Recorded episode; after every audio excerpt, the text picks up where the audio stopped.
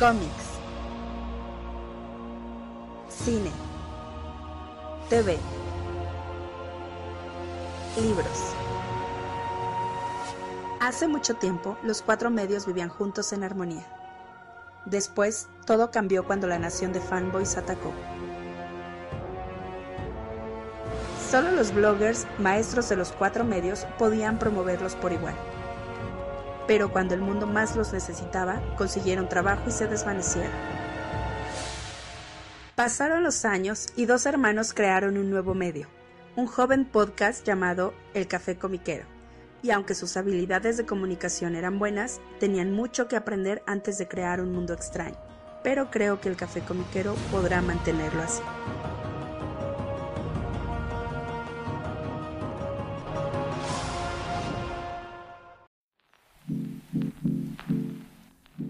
Hola, ¿qué tal? ¿Cómo están todos? Bienvenidos al nuevo episodio del Café Comiquero. Les saluda como cada semana su amigo Carmix. Y su enemigo Ru, la rata rabiosa del yermo rabioso. Y ahora yo soy Carmix del yermo griposo. Bueno, eh, rabioso porque me está platicando unas cosas mi hermano acá antes de, de entrar al aire y se me... Ah, no sé. ya lo platicaremos, pero Luego lo platicamos. hay rabia.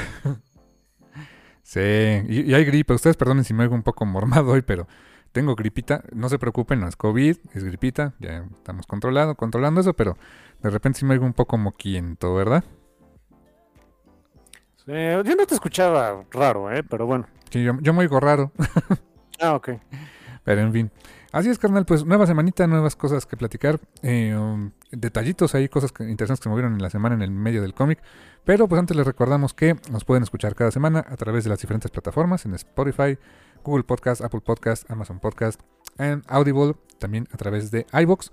Y en YouTube también pueden encontrar el programa. Y desde luego eh, nos pueden, eh, pueden descargar el programa en archive.org en formato MP3, si así les parece este, mejor para, para su conveniencia y pueden encontrar cada semana en nuestras redes sociales, en Facebook, Twitter e Instagram, el anuncio de cuándo sale nuestro programa, que más o menos es entre sábado y domingo en modalidad Gandalf, ¿no? Que llega cuando tenga que llegar.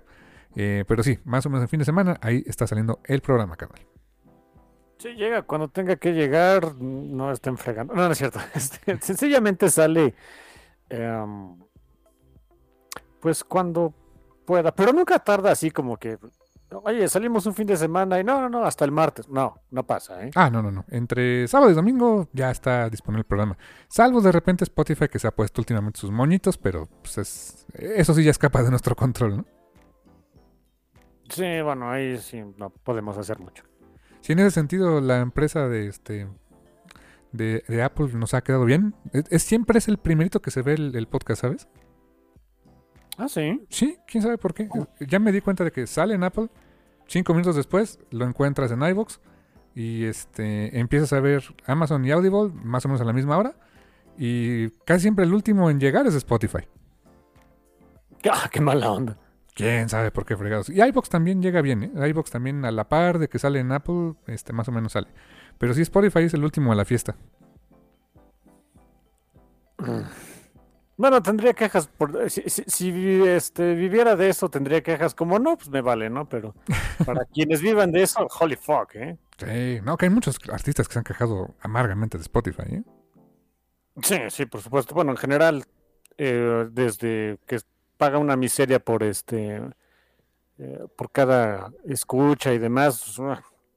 Pero eso ya son, son, son otros asuntos que nos escapan, ¿no? Sí, yo quisiera que nos pagaran aunque sea una miseria, no nos pagan nada, ¿no? Pero bueno.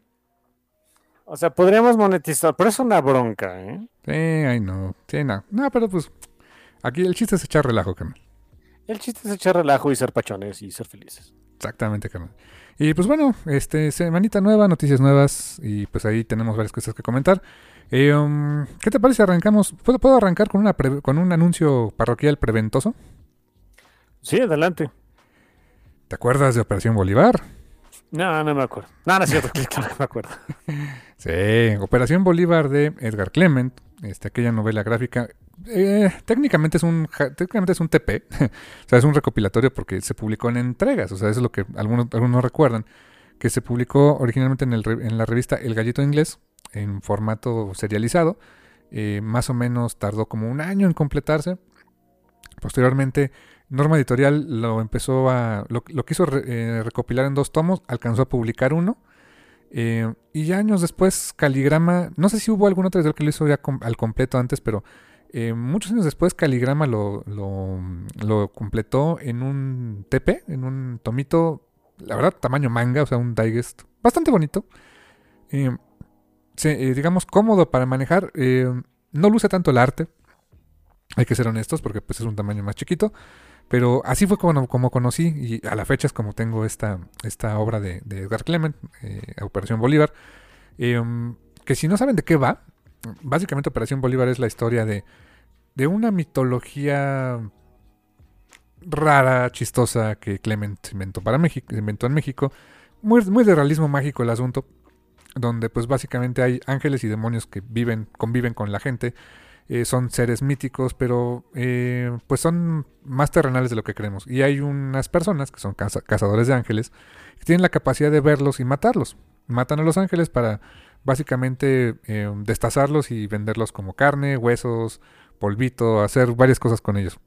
Y hay, por otro lado, hay pues este pues hay otras fuerzas, los propios ángeles que quieren este pues básicamente eh, pues domina la humanidad. Está el Arcángel Miguel, que es una broncota.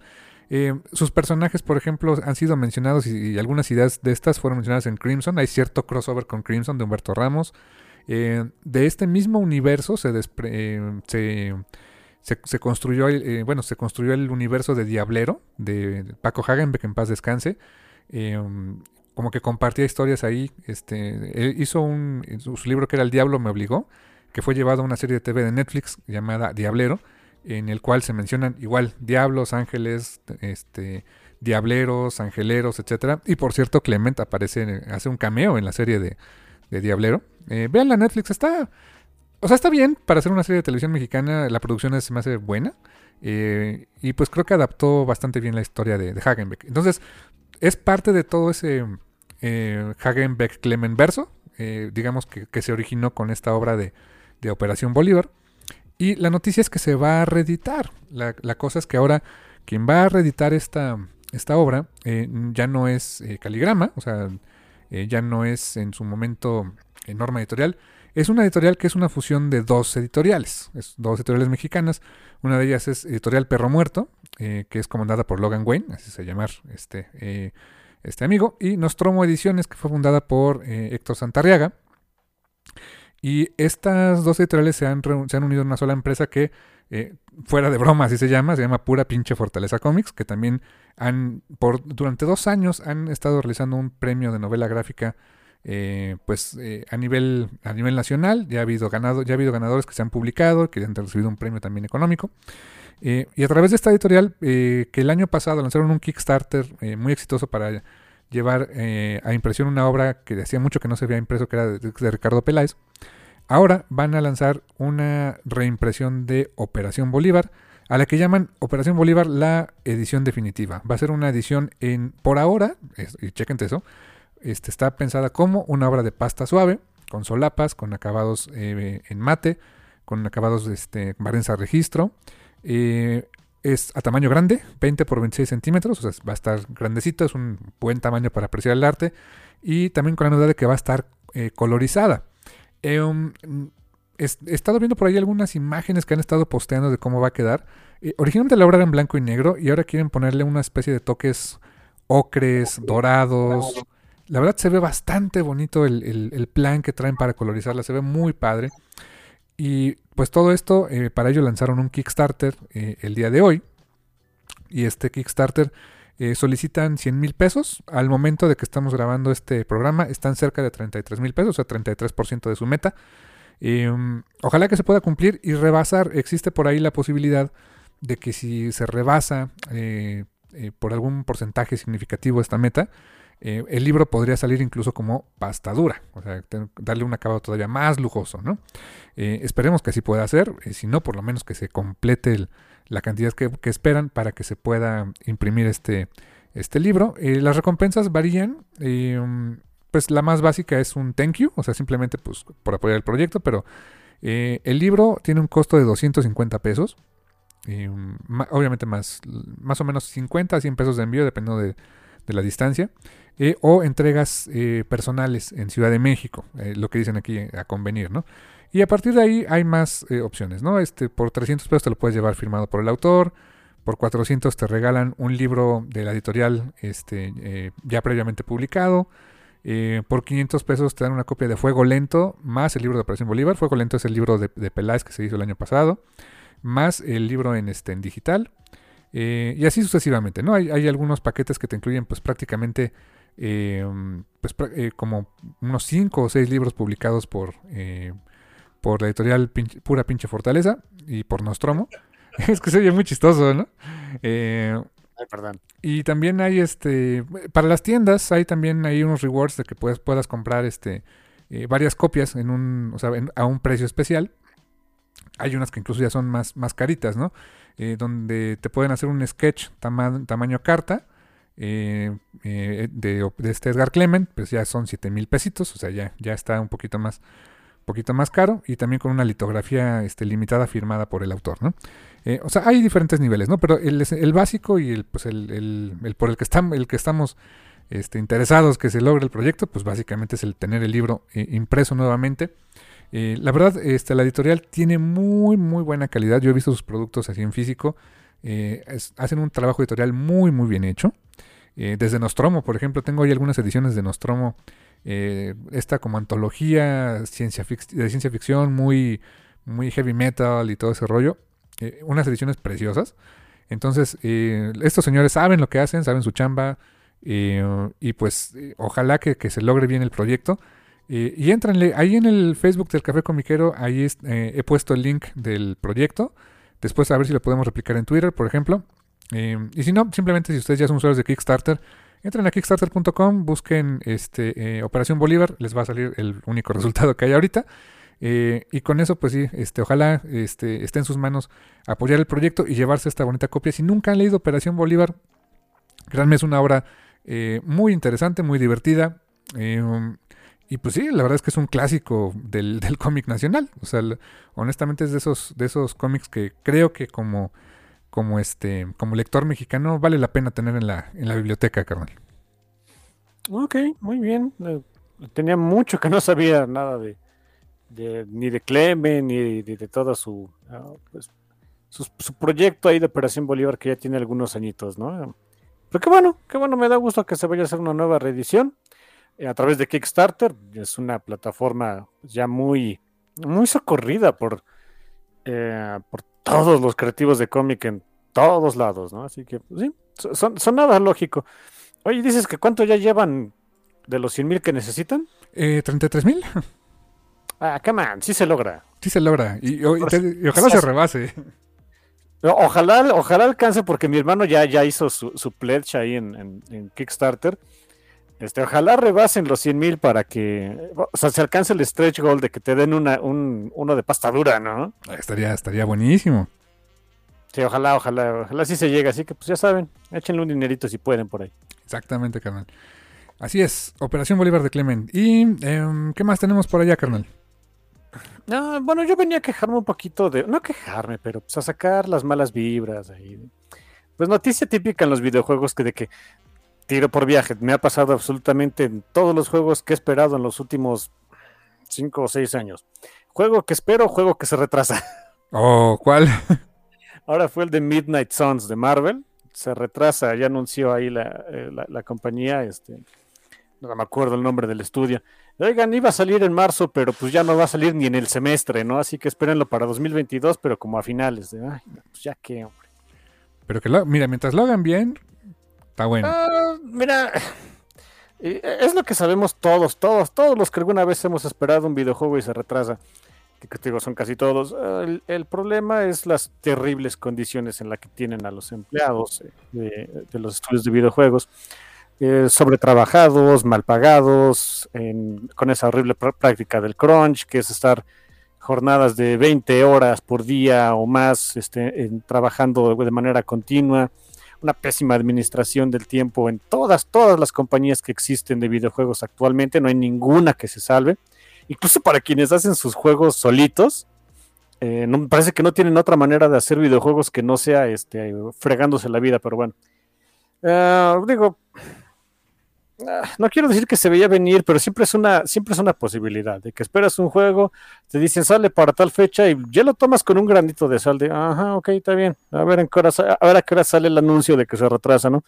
Se retrasa, ni modo, es un juego que esperaba.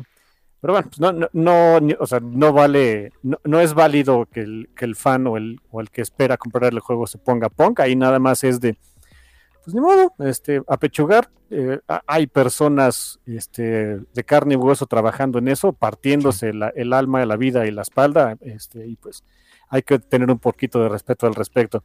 Pero pues igual se siente feo, ¿no? Ni modo. Es el juego donde mm, sale Nico Minoru, ¿no? Este, es por eso que lo espero. Y en un, en un mm, rol importante, ¿no? De lo que platicamos. sí, es un rol casi, casi, es bueno, tengo, tenemos entendido que hay como que varios coprotagonistas.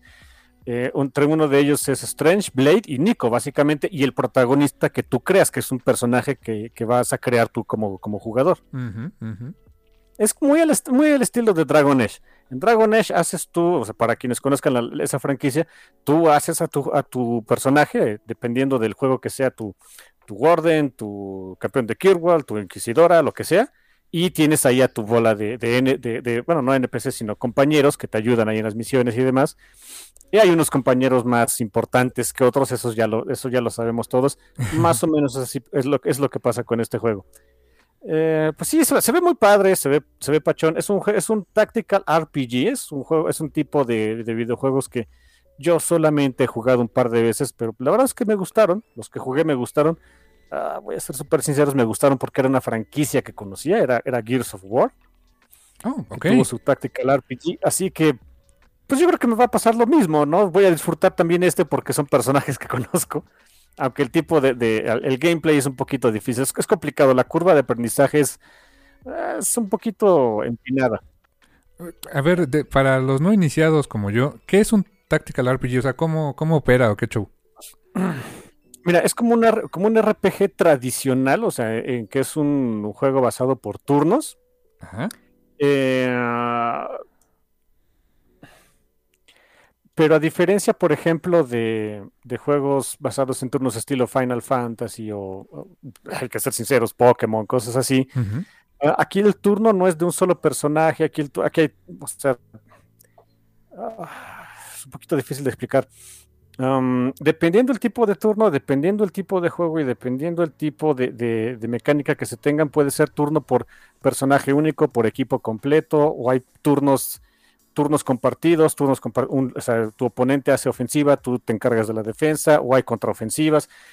Hay muchos elementos que se, o por lo menos así es los que yo jugué, el, de Gears of War, que se llamaba así, táctica, eh, eh, Gears of War Tactical, algo así se llamaba. Eh, así es más o menos como se juega. Está interesante, la verdad es un tipo de juegos interesantes, son muy emocionantes. Ya, ya, cuando te, ya cuando te das cuenta que estás embebido en el juego y de que estás acá este, sudando la gota gorda, tratando de enfrentarte a la porquería de horda, de repente dices, holy shit, de verdad está muy emocionante esto, pero si llega, llega un momento, o sea, ese momento llega hasta un par de horas después de que ya medio le agarras la onda, ¿no? Me suena como un... A ver, a ver si... Si no digo una barra basada, pero me suena como medio un tipo Age of Empires, pero por turnos. Haz de cuenta, más o menos. Ah. Más o menos sería algo así. Ok, pues, pues requiere un mindset muy diferente para jugar. ¿eh? Eh, sí, sí, sí, es, es, un tipo de juegos distintos, o sea, eh, pero es lo interesante de los, o sea, por eso es que me gustan los videojuegos y por eso me gustan también los cómics y todo eso, porque uno dice cómics o dice videojuegos y pues uno como persona tiene cierta eh, inmediatamente haces una relación con el tipo de cómics o juegos que conozcas. Y bueno, de repente este, uno va conociendo más de este mundo y dices, ay, también existe de esto y también existe de esto y hay de esto y estos géneros y estos subgéneros y esta forma de hacer cómics, esta forma, esta forma de jugar juegos. E, es lo padre, que, hay mucho, eh, mucha variedad en ese sentido no son juegos que normalmente yo, yo compre. Ese de Gears, voy a ser súper, súper sincero, fue, lo jugué durante la pandemia porque estaba el demo gratuito. ok. Eh, y, estaba padre, bueno, o sea, demo gratuito entre comillas, porque descargabas el juego y te dejaban jugarlo por una semana, ya después te quitaban la, la, licencia. Eh, en una semana, la verdad es que sí me enganché. Ya no lo compré, también dije, no, no son, no son, suelen no ser caros. entre 800, 1000 pesos nada más. Ese de Gears estaba en descuento, estaba como en 500 pesos. Dije, ay, pero 500, aún así me dolió el codo, ya no lo quise. Eh, pero son padres, o sea, son juegos emocionantes, más más, necesitan cierta curva de aprendizaje, pero son emocionantes. Lástima que este se retrasa, digo, no, no quiero decir que se veía venir, pero es normal, ni modo. En noticias más amables de videojuegos me enteré que salió un nuevo Metroid. O sea, te enteraste que salió, no que iba a salir, salió que salió, salió hace un par de semanas, yo ni por enterado de, Nintendo, luego de repente sí estoy muy desconectado, hago mal, yo lo sé, pero bueno. Eh, pero sí, un nuevo juego de Metroid. Tengo entendido que, bueno, la, opinión de los, de los fans es que es el mejor juego de Metroid que alguna vez ha salido, y sí de hoy. Sobre Metroid, Super Metroid y Metroid Fusion, ¿de veras? Ok, está bien. Eh, y ahora quiero un Switch. ¿Cómo se llama Metroid? Eh? Metroid Dread. Dread, wow se escucha maligno el nombre, ¿no? Y, sí, es una secuela directa de lo que uno vio en Metroid Fusion, así como que, ah, ok. Qué bueno, porque es el último que yo había jugado, ¿no? porque los otros que fueran, eh, platicábamos un poquito del aire que nosotros, por ejemplo, Other M y todo y todos esos eran first person y estos, e, este regresa al side scrolling normalito que tanto nos gusta, ¿no? Regresa a ser el tipo de juegos que, que con el que se que, acuñaron una vez que salió el, el, Castlevania Symphony of the Night, que es un tipo de juego Metroidvania, le dicen. Oh, ok, ok. Es de que es un side-scroller, de que tu personaje puede ir a diferente, o sea, no solo te mueves a la derecha, ¿no? Hay, te puedes ir para izquierda, arriba, abajo, este, sin broncas.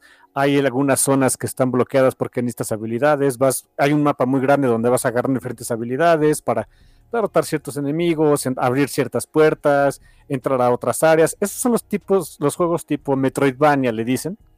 Eh, regresamos a eso y, vi ahorita un poquito de, gameplay el día de hoy, que tenía un poquito de tiempo libre. Ah, está genial, está magnífico el desgraciado juego. Quiero un Switch. Maldita sea. ya tendrías las tres, este, de las tres grandes, ¿no?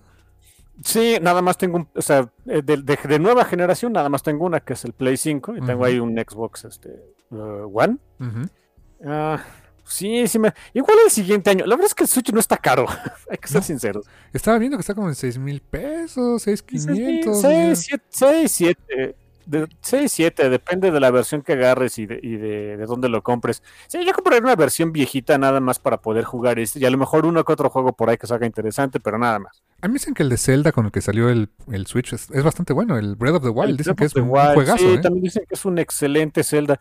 Eh, también voy a ser muy, muy sincero, a mí los juegos de Nintendo me gustan, pero sí soy de los viejitos, así como que pagaría por su servicio de poder jugar en línea sus otros juegos más antiguitos.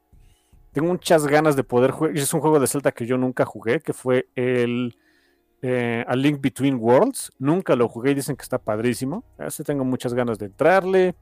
Eh, volver a jugar algunos de Metroid, que en su momento no, no, no agarré por ahí. Estaría padre. Aunque dicen que no son muy buenos, no me importa.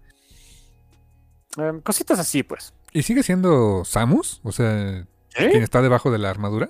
Sí, 100%. Samus Aran. Wow. Uno de mis personajes de videojuegos favoritos en la vida. ¿eh? Y de muchos. Es, un personaje muy querido por mucha gente. Un personaje al que siempre luego le... Tiene el mismo destino de, que le dicen Metroid a Samus, Zelda le dicen a Link, ¿no? sí, exacto. Eh, Dragon Ball a Goku, sí, sí, sí. ¿Por, qué no, verdad? qué no? Oye, tú que mencionabas eso de los Metroidvania, que es ese sistema de juego, mencionabas a Castlevania Symphony of the Night. Ah, sí, claro. Pequeño detalle. No me vas a creer, pero el primer Castlevania y el único que he jugado en la vida es ese. ¿El Symphony of the Night? Nunca jugué ni el Castlevania de Super NES. O sea, lo llegué a ver. ¿Cómo se llamaba Castlevania qué? Super Castlevania. Super Castlevania. o Castlevania 4, como gusta. Ándale. Y, los de NES, pues no jamás. ¿eh? El primero que jugué fue el de Symphony of the Night y se me hizo un juegazo. ¿eh? Pues tuviste suerte. Dicen que es el mejor juego de Castlevania. Ah, con razón. ok. así, así te lo pongo. Sí, de, de, Castlevania yo nada más he jugado dos. El Super Castlevania, que está horrible. Bueno, no horrible, pero es increíblemente difícil. No pude con él a la goma y el Drácula X, que ese sí está muy bueno y ese sí puede acabarlo. Ah, el Drácula X, sí, lo, sí, sí, sí. Sí lo llegué a ver, no lo jugué, pero sí lo llegué a ver. es, eh, el, final de Drácula X es el principio de Symphony of the Night. Oh, ok, got it, ya te entendí. Ok. ¿Te, te acuerdas que lo, o sea, te acuerdas cuando lo jugaste que empiezas con un, un boss battle? Sí, cómo no. Un es el final de la. Belmont contra- de un Belmont contra Drácula. Sí. Ese es, ese es Victor Belmont, que es el, el que utilizas en Drácula X. Oh, ah, claro, ahora entiendo. Y ya por eso después termina esa boss battle y ya empieza ahora sí la historia propiamente de este juego, ¿no? Que utilizas a Alucard, me parece. Alucard. Y, y se me hacía así Sí, como que, ah, el Alucard es la onda. Sí, te insisto, te digo, dicen que es el mejor juego de Castlevania que alguna vez se hizo. ¿eh? Así que, mira qué suerte tuviste, infeliz. Ah, y de ahí sale el concepto de que el este, Wall Chicken, ¿no? Wall Chicken, sí, desde, no, desde, el principio Desde de Castlevania, desde claro. uno. Era lo más. O sea, ¿quién pone pollos dentro de sus muros? Pero ok, bueno. Eh, aparte, eh, perdón, pero es una mecánica un poco marrullera, muy de Nintendo al principio, de, los enemigos no sueltan energía para tu personaje, lo tienes que buscar ahí dándole golpes a, al- a un muro random, ¿eh? O sea, ok, típico juego de Nintendo. Eh, sí, sí. Pero entonces ahora Metroid Dread. en- Metroid Dread, sí, está padrísimo, quiero un Switch, lo tengo que jugar. Soy muy, muy fan de Metroid. Con todo que nada más he jugado tres juegos, no, cuatro juegos. Y de los que has jugado, ¿cuál, eh, ¿cuál crees que es así como el mejor de todos los Metroid? Si, si no digo Super Metroid, la gente me pega, pero yo pongo a Metroid Fusion a la par de Super Metroid. ¿Ese fue para qué consola? ¿Para Game Boy? Sí, para Game Boy Advance. Voy a ser sincero, yo no tuve nunca un Game Boy Advance, los jugué en emulador. El, el- el Metroid Fusion y un remake de Metroid 2, Ujú. Dawn of Samus, los jugué en un emulador. Muy padres, ju- juegos muy, muy buenos. Fíjate, el Game Boy Advance, fíjate cómo, cómo avanzó. ¿Te acuerdas que mucho tiempo el Game Boy se había estancado en el Game Boy, Game Boy? O sea, pasábamos generaciones de consolas, pasamos del NES al Super NES y el Game Boy seguía siendo Game Boy. Y de repente empezó Game Boy Color, Game Boy Advance, Color. luego hubo Game Gear, o, no me- o sea, empezó a cambiar. El Nintendo, el Game Boy 10 y luego el 3DS. Claro, exacto, sí. ¿Y qui- ¿Quieres un dato chistoso? A ver, El Nintendo 3DS es la consola más vendida en la historia. ¿en serio? Más que la que gustes. Más que un Xbox, más que un PlayStation, el original. Ni le, ni le llegan. wow, Ciento y pico millones de copias. de la Bueno, de- consola. perdón, de, de consolas vendidas. No manches, Sí, no, no, ni le llegan. O sea, ni idea tenía, ¿eh? O sea, si, me hubieras, si, si me hubieras preguntado así, pregunta de Jeopardy, consola más vendida en el mundo, ah, PlayStation. Ni de, ni de cerca se me hubiera ocurrido pensar en el 3DS, ¿eh? Es ese, es ese. No me acuerdo si el 10 o el 3DS, pero uno de esos dos. Wow. Esos ya eran los que tenían como doble pantallita, ¿no? Algo así. Sí, exactamente. Una pantalla táctil para como interfaz del juego y la pantalla donde tú veías ahí el, el juego. Una amiga tenía uno de esos, era muy fan de los juegos de Kirby, le encantaban. Ah, los de Kirby. Sí. Estaban bonitos. O sea, y difíciles, ¿eh? Uno los dice, uno ve el Kirby, ¡ay, qué bonito el monito ahí todo rosa y, y- y r- y redondito! ¿no? Digo, animal, llegabas a odiar al desgraciado porque no hacía lo que querías, pero bueno. Ah, sí. Bueno, también que era un juego en apariencia muy bonito y todo, pero que era bien difícil. Este, lo- los Donkey Kong Country. Yo solo acabé el 1. El 2 ni de chiste, ¿eh? Ah, estaban muy canijos. Entre que tenían un hitbox muy raro, no, no sabía bien dónde acababa una plataforma y el otro, pero fue un juegazo. El que, el que devolvió a Nintendo al- al estrellato, ¿eh? Sí, ¿verdad? Sí. Justo cuando decían que ya el Super Nintendo estaba por morir, porque era la época en que iba a salir el, eh, el 64, ¿no? El Nintendo 64. Nintendo 64. Ujú. Sí, hay una anécdota muy padre que el quien desarrolló ese juego de, de Ba- de- de Donkey Kong es el mismo cuate que hizo Battletoads. Ah, ok. Eh, y cuando le pidió a Nintendo pues chance de hacer este Donkey Kong Country, eh, lo que pidió es, o sea, aparte de, de, pues mi equipo y o sea, gente y recursos y todo eso, pues quiero una oficina en donde esté aislada del resto de Nintendo. Y el Nintendo Japan dijo, bueno, ahí ten, ahí ten tu- en el edificio ahí ten tu, tu, tu ala dedicada para ti. Y un día va el manda más de Nintendo ahí a hacer la ronda por todos lados, pasa su tarjeta por ahí y no puede entrar. O sea, ni al mero mero, ¿no? Ni al mero mero, no me acuerdo cómo se llamaba el CEO de ese entonces, pero ni al mero mero. Al principio se molestó, pero bueno, ya, ya después le mostraron ahí cómo iban con el juego y demás. Y le preguntó a este cuate de, ¡ay, wow! ¿Y todos los juegos de, de Nintendo 64 se van a ver así? Y dijo, no, eso es para Super Nintendo. Entonces, ¿Nani? Y sí se quedó de, ah, ok, entonces está bien. Con, qué rión, ¿no? Continúen. Y es que la verdad, para la época eh, y para lo que nos había ofrecido el Super Nintendo, pues sí se veía un brinco, ¿eh? Sí, fue por ahí por la época donde salió también Drácula X, que es un visualmente es muy, muy avanzado. Eh, bueno, Donkey Kong, evidentemente. Salió Killer Instinct, no tan bien logrado, pero salió Killer Instinct. Es algo que, hizo que Nintendo, que es como que un trademark de, trademark de Nintendo. Todas sus consolas, a pesar de que tienen muchas limitaciones, le sacan un, todo el jugo posible. Sí. O sea, la verdad, por ejemplo, al Super Nintendo le sacaron jugo hasta donde se pudo, ¿eh? Sí, sí, sí. O sea, juegos que de veras uno no pensaba que se podían hacer con la limitación de 16 bits, se hacían. El Nintendo 64 dicen que es la única que como que no se sacó todo el provecho, pero GameCube, lo- el Nintendo Wii, Wii U y, y- y el Switch, que son para, para estándares de la generación de consolas actuales, tienen muy poco poder de procesamiento, hacen juegos increíbles con ellos. Que Dices, ¿cómo Gerardos le hacen, no? Es que it's in the game, ¿no? Pero bueno, ese es de otro, pero Es de otro, pero bueno, pues, es- Nintendo sabe lo que hace. está bien, carnal. Ojalá consigas tu Switch pronto y nos des el bonito review de Metroid Red. Sí, traigo muchísimas ganas de ese mendigo juego. Excelente, carnal. Eh, ¿Qué más tenemos por ahí? Ah, rapidísimo, quería comentar que hoy, eh, hoy, hoy se estrenó eh, en la plataforma de Star Plus. eh, Este, yo le digo a anexo de Disney Plus, porque pues, la neta, Ok. seamos honestos, se estrenó eh, Modoc. ¿Cómo crees? Y ya la vi, ya vi el primer capítulo. ¿Qué tal? Está hilarante, es buenísimo. Oswald Patterson, ¿no? Ese es Modoc. Oswald Patterson es, es este... eh, Pat, Peyton Oswald, perdón. Peyton Oswald, ¿es, es Peyton Oswald es, es Modoc. Eh, Ah. Amy García es su esposa de Modoc, se llama Jodie ¿Amy Tarleton. García? Sí, ¿Cómo crees? se llama Jodie Tarleton, es la esposa de Modoc.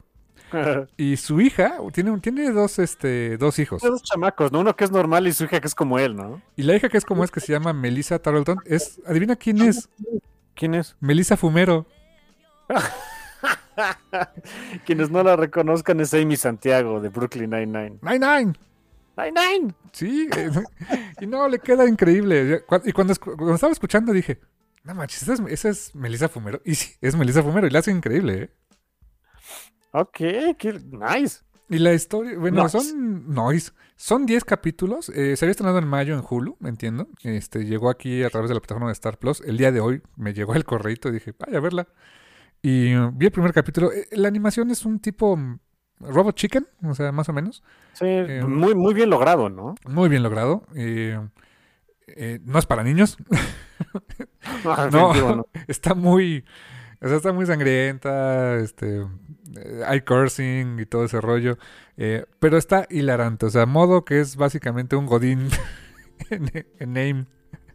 O sea, es el dueño de AIM, pero el primer, en el primer capítulo básicamente llega un Mark Zuckerberg slash este, Steve Jobs, no sé qué, eh, a quererle comprar AIM, porque pues AIM este, estaba yendo a la quiebra porque pues de modo que está medio demente y se gasta el dinero en tonterías, ¿no?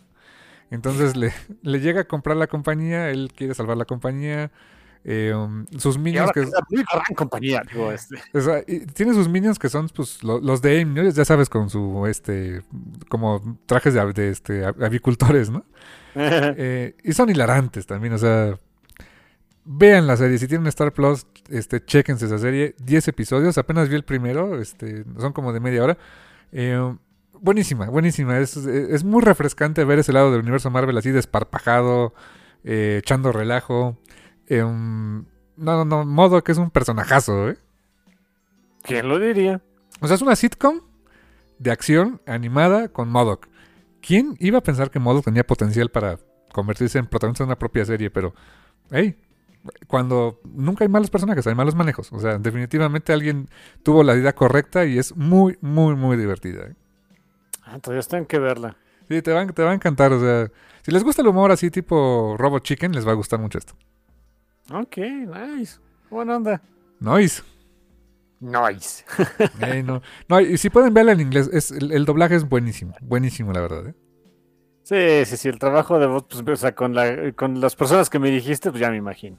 Ey, no, sí. Y fantasy. Oswalt es súper ñoño, ¿eh? ¿A poco? Sí.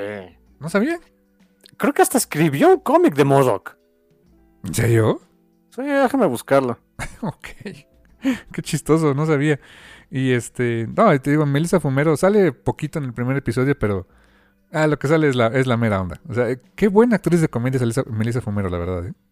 Pues Patton Oswalt sale en un, en un par de capítulos de, de Brooklyn Nine-Nine, ahorita me acordé. ¿En serio? Él es el jefe del departamento de bomberos. Que son los eternos rivales del, del departamento de policía, ¿no? Sí, sí, sí. Ah, pues sí. Sí, sí, ahí, sale. Por... Ese, ese, es el, si no lo, si no lo ubicaban, es... Aguas, aguas. Se me cayó el micro. diga basecita ya está valiendo cacahuate. Sí, necesitas cambiar de bases. Ah, necesito cambiar ya equipo. Ah, luego lo cambio. Es lo que digo cada semana, pero bueno. Ah, pues no fue el modo cómic. A ver, rápidamente. Sí, sí, sí, fue una miniserie que ya acabó. Simplemente se llama Modoc Head Games. Head Games, claro que sí. ok, fue una miniserie, cinco numeritos, ya acabó. O sea, ¡Qué bonito! Un año. Imagínate, escribes tu cómic, escribes, escribes cómic, también lo haces del mismo personaje. Y lo hace fantástico, ¿eh? Fantástico. Es un gran comediante. Pato es un gran, gran comediante. Sí, sí, Les, les, va a gustar. Chécala, carnal. Yo creo que te va a gustar bastante la serie. Sí, sí la voy a ver. Eh. Así es, carnal. Eh, ¿Y qué más tenemos? Ah, tenemos Image Comics por ahí, chismecillo, ¿no? Uy, esa fue la comidilla de la semana.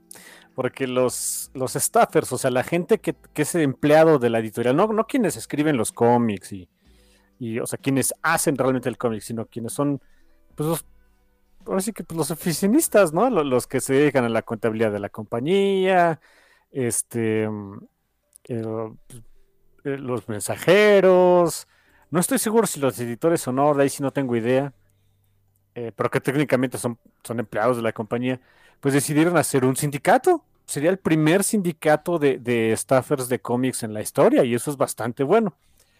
Y obviamente toda, toda la gente del medio del cómic eh, que alguna vez ha tenido que sufrir por malas condiciones de trabajo, o sea, todos, eh, están súper encantados con la idea.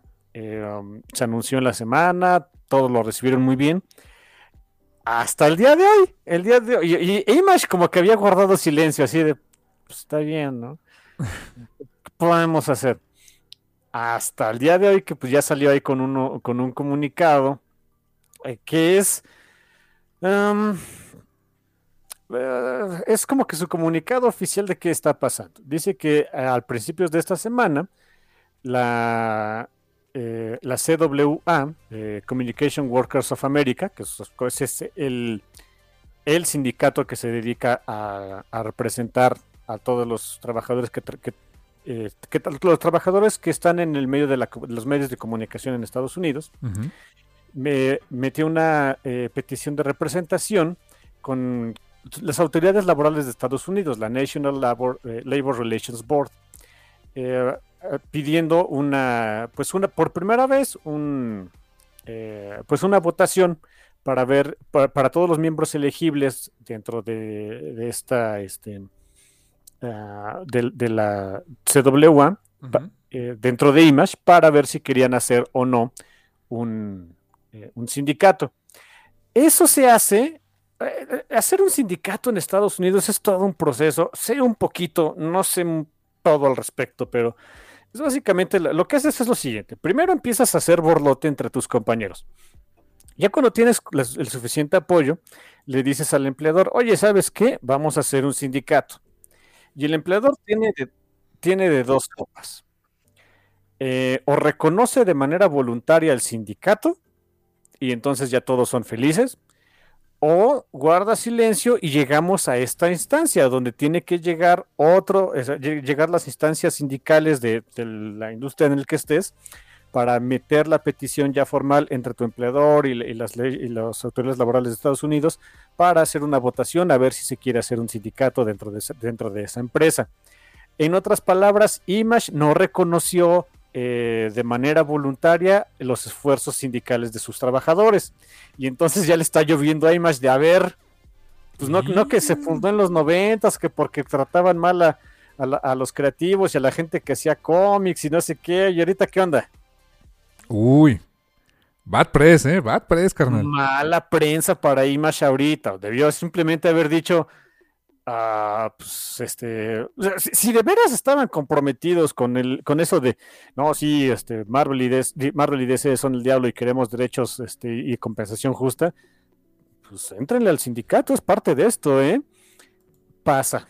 Sabíamos, o sea, no es mala onda, yo sabía que iba a pasar. Denle suficiente dinero, suficiente poder al que sea, y ya va a empezar a ver más por sus intereses 100% y a decir, no, las, los, los sindicatos son, son Satanás yo lo veía venir. Sabía, sabía perfectamente que, mira, Robert Kirkman es parte, es el, es parte del, board ahí de, Image, que este, eh, eh, ¿cómo se llama el, mero mero?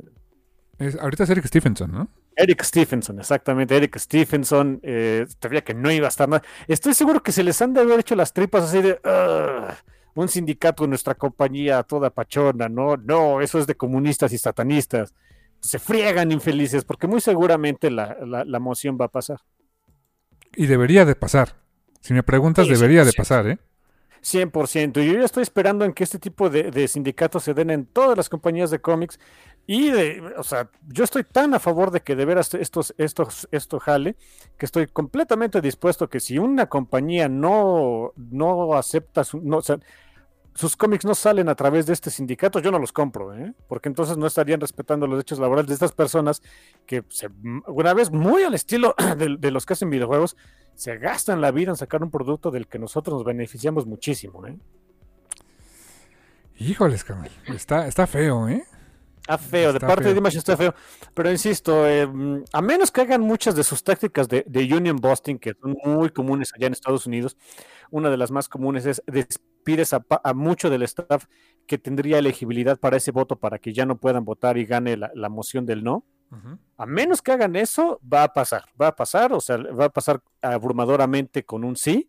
De hecho, la WCA es el, o sea, dio hay un comunicado muy rápido de, o sea, Image no, o sea, no, no dice que no lo reconoció, no, lo reconoció voluntariamente, pero es lo que pasó. Y que ya haciendo el primer sondeo, porque se hacen varios sondeos y no, no, se entra ahí a lo bruto a una compañía a hacer la encuesta oigan, si quieren ni sindicato o no, si no se hacen sondeos. Es todo un proceso muy complejo. En el primer sondeo, la abrumadora mayoría es de sí, sí queremos este, pertenecer al sindicato. Digo, a menos que Image empiece a hacer su union busting, se va a hacer un sindicato de, de, de staffers, de, trabajadores de cómics, y e Image se va a tener que aguantar. Y si me preguntas, es algo que en inglés se dice is long overdue. O sea, tenía que pasar desde mucho tiempo. ¿eh? Sí, por mucho, por mucho, por mucho. Las personas eh, no tienen la mejor seguridad laboral. Eh, Salud. Es muy, es muy sabido de, pues, pues, lo que pasó con, con, esto de la pandemia, ¿cuántos no corrieron? Bueno, ya antes de la pandemia, ¿cuántos no ocurrieron ahí en, en DC por lo de la, eh, la unión con ATT, que ya sabemos que nos jaló y demás? Se fue muchísima gente y que perdió este, pensiones y perdió salarios y perdió este, chance de tener un buen nivel de vida. Ese tipo de cosas son las que una, un sindicato fuerte, no, no de esos charros como los que tenemos aquí, en México. es lo que te iba a decir, aquí somos una porquería de sindicatos, ¿eh? Sí, aquí nuestros, aquí el, problema con nuestros sindicatos aquí en México es que son sindicatos charros, que van más por sus beneficios personales y siempre, siempre, siempre están ahí muy a codo con la gente del poder del gobierno y a veces hasta con las empresas. Así que en realidad son sindicatos muy a medias. No, no, yo estoy hablando de un sindicato fuerte estilo sindicato de la NBA, que eso sí, son duros y canijos y a ver, mételes Hacen paros y a la goma la, liga, ¿eh? En fin. Ya nos pasó dos veces en la vida, ¿no? que hemos atestiguado eso. Eh, dos de jugadores y una de árbitros. Ah, claro, la de árbitros, ¿cómo olvidarlo? Sí, tienes razón. Amigos, van tres. esos son los sindicatos buenos. O sea que, pues, yo, yo espero que esos, esos sean el sindicato que, llegue. Que tengo entendido que la WCA es de esos, que es muy fuerte. Es, los que han hecho los, los paros en Hollywood, de, paros de escritores y demás, son los que han hecho eso. Eh, y pues, digo, a menos que algo pase, pues tendremos el primer sindicato para ese tipo de trabajadores en IMAS y ojalá sea nada más el primer paso para que también los creativos de cómics, los que escriben, dibujan, este, tintan, colorean, ponen letras, todo, también tengan un sindicato y tengan más, más acceso a cosas que pues a, muchas, a muchas otras profesiones se les hacen básicas, ¿no? Eh, tener seguridad laboral, tener este seguro médico, tener plan este, dental, planes de pensión, eh, este, capacidad de, eh, hacer, bueno, lo que es, es un término en inglés medio chistoso, pero es básicamente reconocerle tus derechos a, tu, este, a tu cónyuge, todo ese tipo de cositas que a muchas otras, muchas otras industrias es, lo estándar, ellos todavía no lo tienen. Ojalá, ojalá que este sea nada más el primer paso para poder ver algo así. Yo estoy súper encantado de que, o estaría muy, muy feliz de, que estas personas que me alegran la vida cada semana, a pesar de que el mundo esté como esté y de que me vaya como vaya, cada semana, cada miércoles pueda haber el día de cómics nuevos y me saquen una sonrisa. Sí, sí, ojalá, ojalá se haga y muy pronto. Yo ojalá que, como dices tú, que, este sindicato prospere por la gente que trabaja en la parte de producción del cómic, de producción, distribución, etcétera, que prospere para los creativos y que no tengamos que volver a ver lamentables imágenes de un creativo en su cama de hospital eh, teniendo que eh, seguir entintando y trabajando porque si no, no sabe qué va a hacer de su vida. no, quiero volver a ver eso en la vida porque unos dijeron, no, es que es un ejemplo de profesionalismo. No manches, estás... Te van a operar. estabas muriéndote. O sea, eso es romantizar la explotación y no estoy de acuerdo. No, no, no, es, exactamente, es romantizar la explotación laboral, la explotación del ser humano. No, hijos, eso no tiene nada de bonito. Exactamente, así que ojalá que sí, pues vamos con todo con la Union. Sí, sí, sí, more power to them, de veras. Sí, 100% estoy... Y, e insisto, si, si de repente empieza a salir con un sellito de este cómic que está hecho con estándares laborales éticos, a ser los únicos que compre, ¿eh? Eventualmente vamos para allá. Eh, el mundo está cambiando, les guste o no. sí, les gusta a los, a los del dinero o no, para ahí vamos, ¿eh? Sí, la cultura laboral está empezando a cambiar y eventualmente vamos para allá. Sí, hay, si hay algo que nos demostró la pandemia es que los trabajadores tenemos un resto de poder.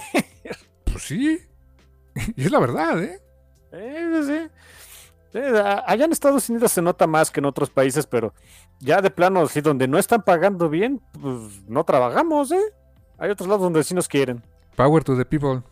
Eh, sí. es, lo, debería ser la norma. Y por ahí vamos. Me da, gusto por los trabajadores. Mal de image, mala prensa.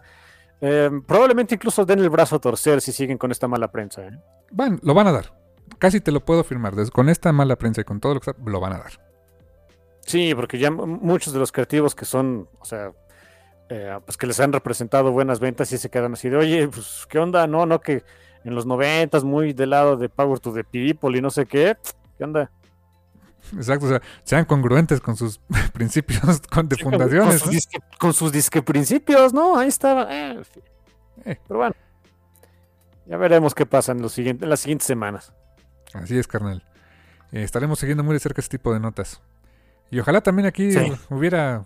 Ojalá, mira, la verdad, mira, y mira, coincide haciendo una pequeña mención a un a, nuestros amigos de Mundo Geek, este que por cierto le dieron host a un, una, serie de pues, programas que está sacando el Manchas Bedoya, Alfredo Bedoya, mi tocayo, autor de bueno, dibujante de Vermin Rising, autor de Campechanísimo, y a Rulo Valdés, el eh, dibujante de Living with Shine, y que además hizo el, este, esta historieta especial eh, en el 80 aniversario de Batman.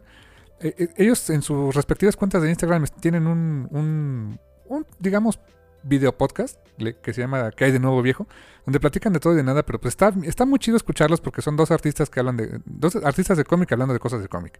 Y en Mundo Geek tuvieron un, programa especial el día de ayer acerca de que si en México debería haber una, eh, una carrera de, de este, o sea, universitaria en cómic.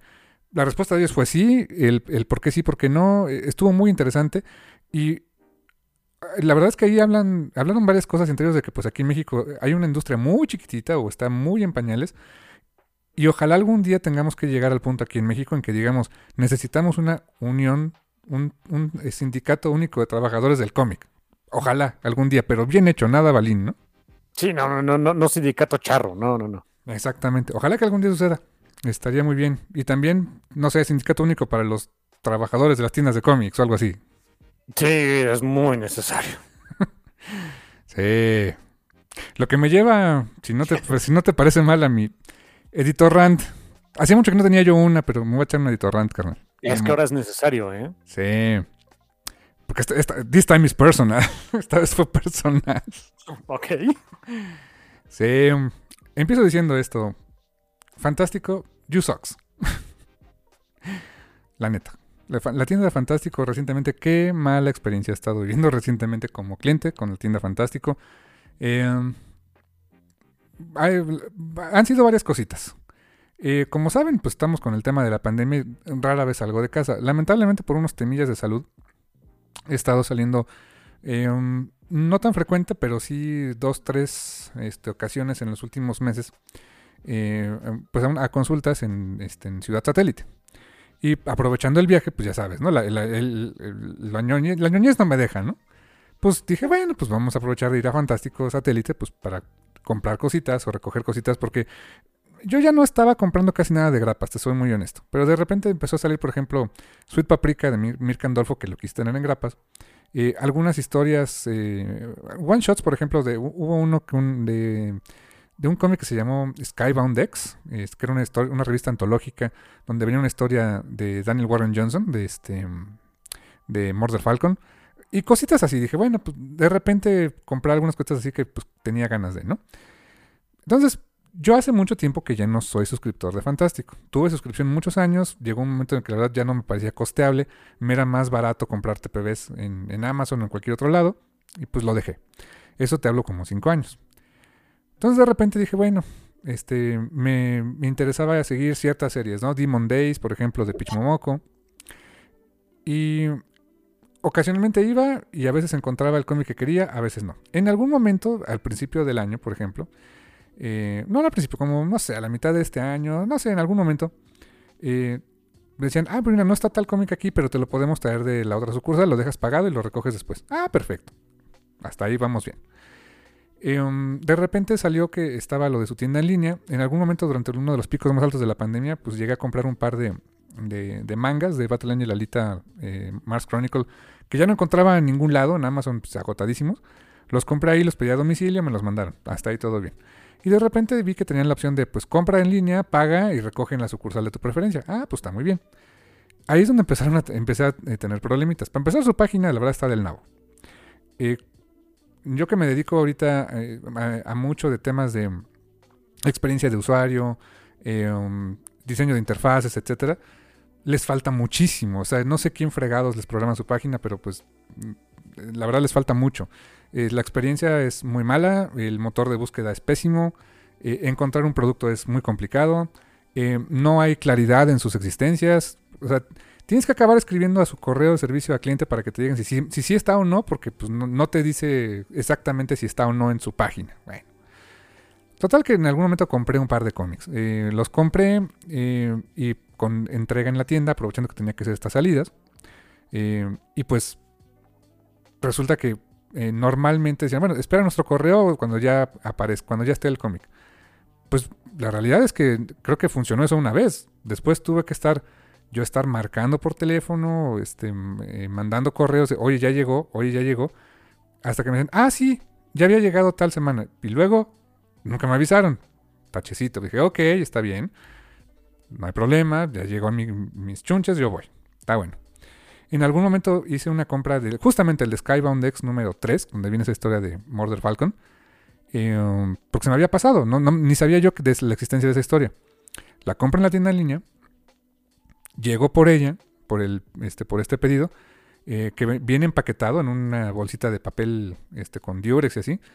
Y me lo llevo. Llego aquí a, este, acá a tu casa. ¿Y qué pasa? Abro la bolsa y no era el número. Era el número más reciente, el 5, donde no venía la historia que quería. Dije, falta que yo me haya equivocado y le puse que quería el 5 en lugar del 3. No, vi mi, vi mi pedido y si era el 3. Segundo error. Dije, bueno, errores humanos, está bien, oye, pues me lo, este, necesito que me lo cambien. Ah, sí, este, tráemelo y te lo cambiamos ya. Bueno, este, te aviso cuando ya esté el otro. Bueno, ok. Eh, de eso te tardaron como más de un mes en, conseguirlo de la tienda, este, de la tienda matriz. Está bien, pasa. Y en algún momento hice una compra en la tienda en línea eh, de un cómic de, que es la secuela pues sí, es secuela directa de la, de la serie animada, la segunda temporada de Harley Quinn. Eh, el cómic se llama Harley Quinn Married no sé qué cosa. No, bueno, es la, serie... Sí, ese sí, Roadbank Kill, algo así. Ándale, exactamente. Eh, está muy divertido, por cierto. Vale, la pena. Em, compré, ese, compré ese cómic, el número 2. El 1 lo encontré en la mesa, en una de las mesas una vez que fui. El 2 ya iba a salir. Dije, pues para asegurar mi copia, yo, bien menso y pues con las ganas de hacer las cosas bien, aseguro mi copia y lo compro, ¿no? Y su página me regresa un error, pero se hace el cargo a mi tarjeta. Así de, y ahí, escribiendo a servicio al cliente, oye, mira, te envío este, evidencia, me cargaron tanto, pero no me regresó un, eh, no me regresó confirmación, no me llegó correo de confirmación ni nada. Pasa el tiempo, ya me responden, ah, bueno, sí, ya vi que aquí está su pago, sí, este, sí está el producto, se lo vamos a mandar. Ah, bueno, ¿me das un número de seguimiento? No, pues es que no, le generó un número. Bueno, ¿me das tu número de seguimiento? No, con el puro nombre. Bueno. Y ya cuando lo voy a recoger, mm, no, no lo encontramos. Pero pues aquí está el correo donde tú me dijiste esto y esto. Ah, no, pues regrese la otra semana. Y yo fue hasta esta semana que regresé y dije, bueno, ya, ya tenían el Hijo Comic. Pero como que ya me estaban empezando a llenar el buche, ¿no? y el colmo este, fue, esta, fue en esta ocasión, el día de ayer. Eh, voy a la tienda a recoger este cómic. Iba nada más a eso. Pero también recordé que este, en el previews aparece ya enlistado el cómic de Rockabilly Monsters número 1 de Sergio Ríos, el cual yo adapté al inglés y también hago este labor editorial. Entonces dije, ah, como lo, saca una, este, un publisher muy chiquitito, no recuerdo ni el nombre, eh, tengo mis dudas de que vaya a llegar porque pues no traen todo del previews, ¿no? Entonces dije, bueno, ayer les escribía, este, oye, me interesa este cómic, este, ¿cómo puedo asegurar una copia? Este, ¿lo puedo lo puedo pagar? No, pues sí, pero no puede ser en línea. O sea, si lo quiere apartar, tiene que ser en sucursal. Bueno, ayer que fui a la sucursal, dije, ok, este, oye, ¿sabes qué? Este, me, quiero este, comprar este cómic. Lo quiero eh, eh, dejar apartado. Como ya lo había hecho antes. No, pues ya no se puede. ¿Cómo? No, pues ya, ya no, este, ya no se puede, ya no se puede este, comprar prepagado. Es suscripción o si lo encuentra en mesa. Mm, bueno, entonces, pues suscríbeme. Bueno, mire, para la suscripción ya le hablan a otra persona. Este, fulanito, le explicas lo de la suscripción y yo así, ya me lo sé, pero a ver, pues, échame tu speech, ¿no? Este, la suscripción debe de ser mínimo tres títulos, tiene que tener, este, si se gana puntos por cada, por cada cómic que compra, pero si lo recoge a la siguiente semana, pierde un punto. Y si lo recoge a la siguiente semana, pierde así tantos puntos. Y si lo recoge al mes, este, se, se, le saca de suscripción y se pone a la venta. O sea, primero me amenazan con todo lo que me van a hacer si no hago bien las cosas, ¿no? Bueno, está bien en su speech. Ok, está bien, pues suscríbeme. Ah, bueno, entonces me llena esta papeleta, o sea, no, me llena esta papeleta así a manita. Eh, y se la, tengo que escanear y se la manda no sé quién y eso tarda como media hora. Ops, no tengo media hora. Bueno, déjame la llena y este. Y pues la validan en base de datos y, ya le dan de alta suscripción. Ah, bueno, oye, le digo, pero fíjate, si te sirve de algo, yo hace cinco años yo fui suscriptor. Pero cancelé mi suscripción porque ya no estaba comprando. Y dice, uy, no. No, pues, este, no le no salió peor. Yo, pues, ¿cómo que salió peor? Pues sí, porque si ya fue su. Chécate, este fue donde sí de plano dije, están pero mal. Yo ya fui suscriptor de cinco años dejé de serlo. Quiero volver a hacerlo. Quiero volver a darles mi mugroso dinero por sus mugrosos cómics, de manera regular. ¿Y qué es lo que me dicen? Pues que si quiero volver a ser suscriptor tengo que pagar una penalización, esas fueron las palabras de su política, una penalización por haber dejado de ser suscriptor. Para que me puedan volver a, considerar un cliente suscriptor y me puedan apartar mis cosas. Dije, ¿en serio? O sea, y luego, ¿y cómo? Pues, o sea, ¿qué, qué? O sea, te dejo mis datos y así, luego me avisas si me van a cobrar. Pues sí, le, tendrían que hacer un cobro cuando ya venga a liquidar, su, a recoger su primer cómic. Digo, no, pues no, no me conviene, mejor abrirme una suscripción nueva entonces. Dice, no, es que no se puede. Digo, ¿cómo? Pues sí, porque si yo meto sus datos y lo buscan en base de datos, se van a dar cuenta que fue suscriptor y le van a cobrar hacer el cobro. Le no, pues ¿sabes qué? Pues entonces no quiero nada, no quiero la suscripción. Porque pues no, ¿cómo, cómo pretenden? O sea, obviamente a los chicos no, no, fui, no fui para nada grosero con ellos, mucho menos, son empleados. O sea, lamentablemente son empleados que siguen políticas y reglas y procesos que les establece una empresa. Eh, al igual que cualquier empleado de retail eh, que los atiende. En serio, chavos, no se pongan en modo Karen porque pues no... Los empleados no tienen, no tienen la culpa. O sea, literalmente siguen órdenes, ¿no? en el negocio que quieras.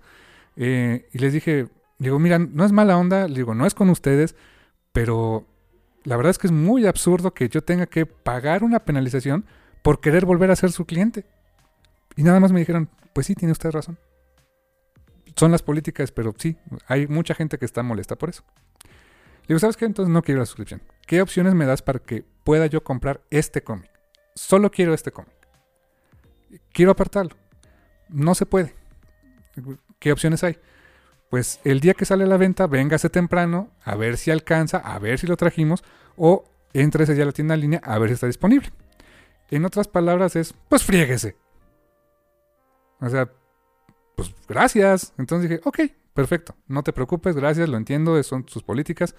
Eh, digo, qué lástima, qué lamentable que, su, que, la política te obligue a este tipo de cosas. Eh, y, pasaron también, antes habían pasado otras cosas, o sea, yo había, comprado, quería comprar un, uno de Sweet Paprika, que antes tenían el servicio de que si no estaba el cómic que tú querías en, esa sucursal, lo podían lo dejabas pagado y lo podían pedir de otra. Pues ya no. Ah, pues en ese momento lo, básicamente entré a mi smartphone, desde ahí lo compré, estando paradote en su tienda, para que me llegara a esa tienda, pero tuve que hacer yo. O sea, me trasladan el costo operativo a mí. Y habían quitado eso de, las, de, esa, esa función porque lo que me comentan los empleados, les generó problemas operativos porque como había empleados que no hacían correctamente esa función y en algún momento les implicó reembolsos a, a David Noriega tuvo que reembolsar dinero porque se habían equivocado, pues decidieron mejor quitar ese servicio al cliente. En lugar de corregir, en lugar de mejorar el proceso, no, le traslado el costo operativo de, mi mal, de mis malas prácticas y mis malos procesos al cliente final. Pésimo. En cualquier empresa de retail, eso es lo último que tienes que hacer. Ponerle dolor al cliente para consumir tus productos. Eso es lo último que debes hacer. Y honestamente dije, no, ¿saben qué? Váyanse al diablo. Perdón, pero eh, es, es lamentable los, eh, los procesos, las políticas, los, eh, las trabas que le ponen a un posible nuevo lector y comprador cautivo. Yo ya lo fui. Soy un viejo lobo de mar de 42 años que durante mucho tiempo tuvo suscripción y que más o menos sabía navegar sus procedimientos. Y que aguantas vara. Y que a lo mejor tienes la, la, este, la inteligencia emocional para no ponerte loco ahí, ¿no? Eh, y que dices, bueno, tengo quizá los medios este, para decir, pues no te compro y aunque me salga más caro, compro en línea y me llegan mis cosas y vayas al diablo, ¿no? Pero imagínate un, un chavo de 20 años, 18 años, un adolescente que quiera empezar a, a comprar algún cómic ahí con ellos y les pongan tantas trabas para venderles un cómic, neta, solamente se aprovechan de que son una cadena, que son la cadena más grande, que es la, opción número uno para comprar cómics, y lo ha sido por muchos años, pero la base de clientes no va a ser eterna. No va a ser eterna, David, que no se te olvide eso. No va a ser eterna esa base de clientes, no te va... Si ya no te interesa ese negocio, está perfecto, pero lamentablemente se está afectando a mucha gente. Y la verdad es que ojalá que algún día las cosas cambien, que llegue más competencia, que haya este, otras opciones para que de verdad, si a esta tienda le interesa seguir teniendo clientes que compren cómics, ojalá hagan bien las cosas, porque hoy no lo están haciendo bien. Sí, el asunto sería tener opciones, ¿no? Sí, sin duda. Comics México sí tiene más, digo, es nada más una tienda, pero si viven ahí por cerca de la Ciudad de México, pues como que está más normal pedir un cómic, ¿no? Sí, exactamente, es opción, tienen envíos. Eh, pues sí, por ahí me empezaron a pasar algunos contactos y, ok, Vamos a ver, quizá este, retailers más chiquitos, pero que también tengan algunas opciones, vale la pena. Em, y qué lástima, la experiencia de, ir a una tienda de cómic y ves, ves la cantidad de productos que hay y a ver qué te quieres llevar y todo eso está muy bonita, pero híjoles, o sea, sí, sí vivir ese tipo de experiencias no está padre, ¿eh? no está nada padre. Sí, ahí sí, ahí sí toca pues a nosotros como pues que somos sus consumidores de, oye, pues, no me gusta esto, tu negocio se va a afectar hasta que cambies. Sí, sin duda. O sea, ahí perdieron, o sea, eh, perdieron ventas. O sea, no te diré que les iba a hacer la venta del año, pero tanto quieren clientes cautivos y me quieres cobrar para volver a ser uno de tus clientes cautivos. ¿En qué momento? O sea, ¿en cabeza de quién cabe penalizar a una persona? Que dejó de ser tu cliente quiere volver a hacerlo. O sea, no hay lógica por donde lo quieras ver.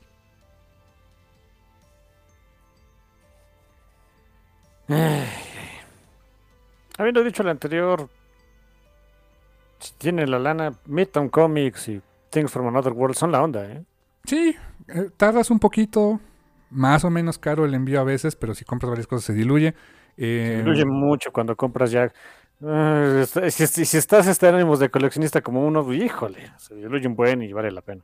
y te llegan súper bien. Este, mi hermano que, que, me- que descubrió esas opciones por ahí, este, hi- hicimos una compra en conjunto. Que bien llegan, bien cuidaditos, este, sin problema, eh, en, en- en tiempo y forma, la portada que Te querías, ponen, te ponen bolsita de cartoncito y todo, o sea, dices, oye. con la portada que querías, este, sin mayor detalle. La verdad, buenas opciones. O sea, hay buenas opciones de tienda en línea, aunque no quiera, aunque sean para sueltos y todo eso. Eh, y sin duda las ha de haber también aquí en México, cosa de buscarle, pero por lo Mm. menos estas dos, eh, la verdad muy bien. Y si tienen mejor esa opción, esa opción y además con la comunidad que te llegan a tu casita, pues mucho mejor, ¿eh? Sí, de hecho creo que sería una, un, un buen este propósito de fin de año y año nuevo.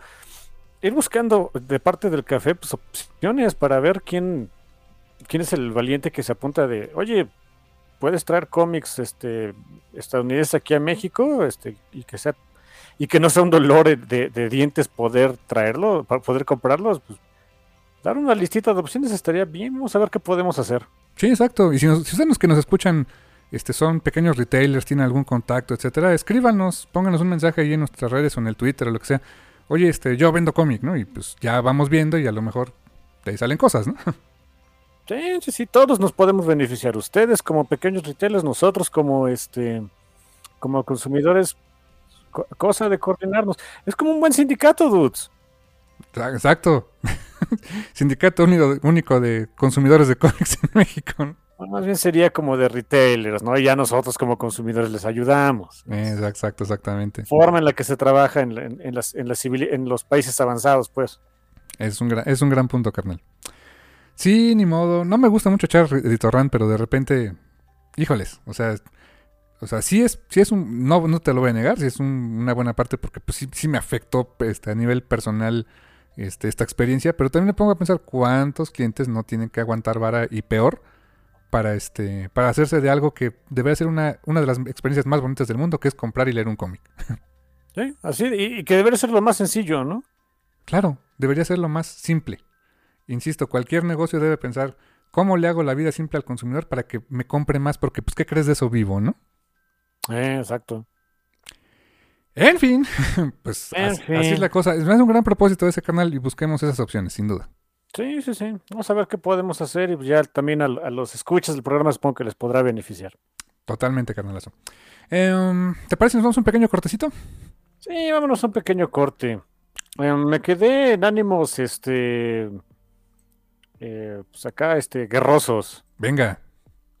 Creo que yo había puesto, eh, bueno, he puesto, recomendado algo de, de, eh, de esta banda que se llama, un segundo, creo que sí, sí, sí, de- se llama Refused, que es una banda de punk moderno, pero esto es punk punk bueno, del, del reaccionario y canijo. Una canción bastante pachona, qué sé yo, ¿dónde está la hija de su Te madre? Refuse sí alguna vez pusiste, y me acuerdo, Sí, sí, recomendaste, por- porque- recomendaste. Porque hicieron, eh, eh, fue, son parte del soundtrack de, ese- de este juego de Cyberpunk 2077, que, hacen las canciones de una banda dentro del juego que es como que de punk reaccionario, ¿no? Así que dices, ah, ok, ok, ok, este. Nice. Y esta se llama. ¿Dónde estás, hija de tu madre? Porque estaba buena y lo que le seguía esta canción. Am,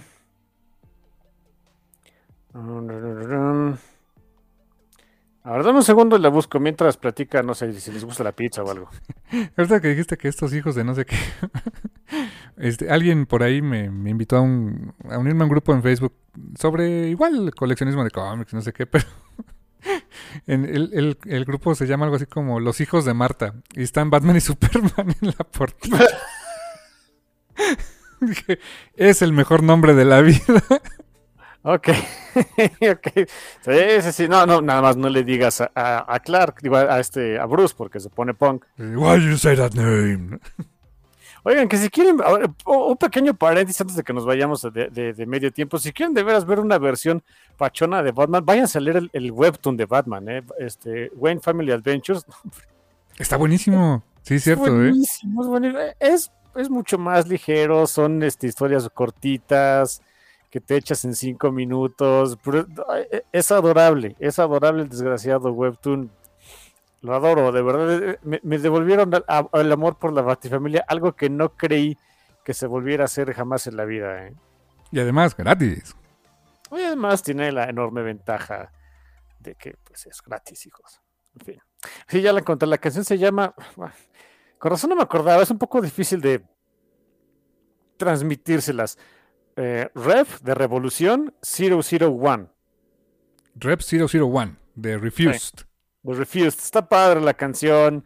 Este, son muy reaccionarios, muy pro derechos trabajadores, pro derechos humanos. O sea, creo que son suecos estos dudes. Son, buena onda. Son, buenas bestias. Escúchenlos, escuchen su música, esta pechona también. Si les, si les gusta, si tienen este interés por eh, reencontrarse con el punk, o si algún nunca han escuchado punk en su vida quieren algo que no les suene al, al punk viejito, que, que es bueno, por supuesto, el punk viejito de estilo Black Flag y cosas así. Si quieren algo así como, pero de lo de más reciente, esta es una muy buena opción. Refused, Ref 001. Aquí en el Café Comiquero, recomendación del Café Comiquero. Y regresamos en un ratito.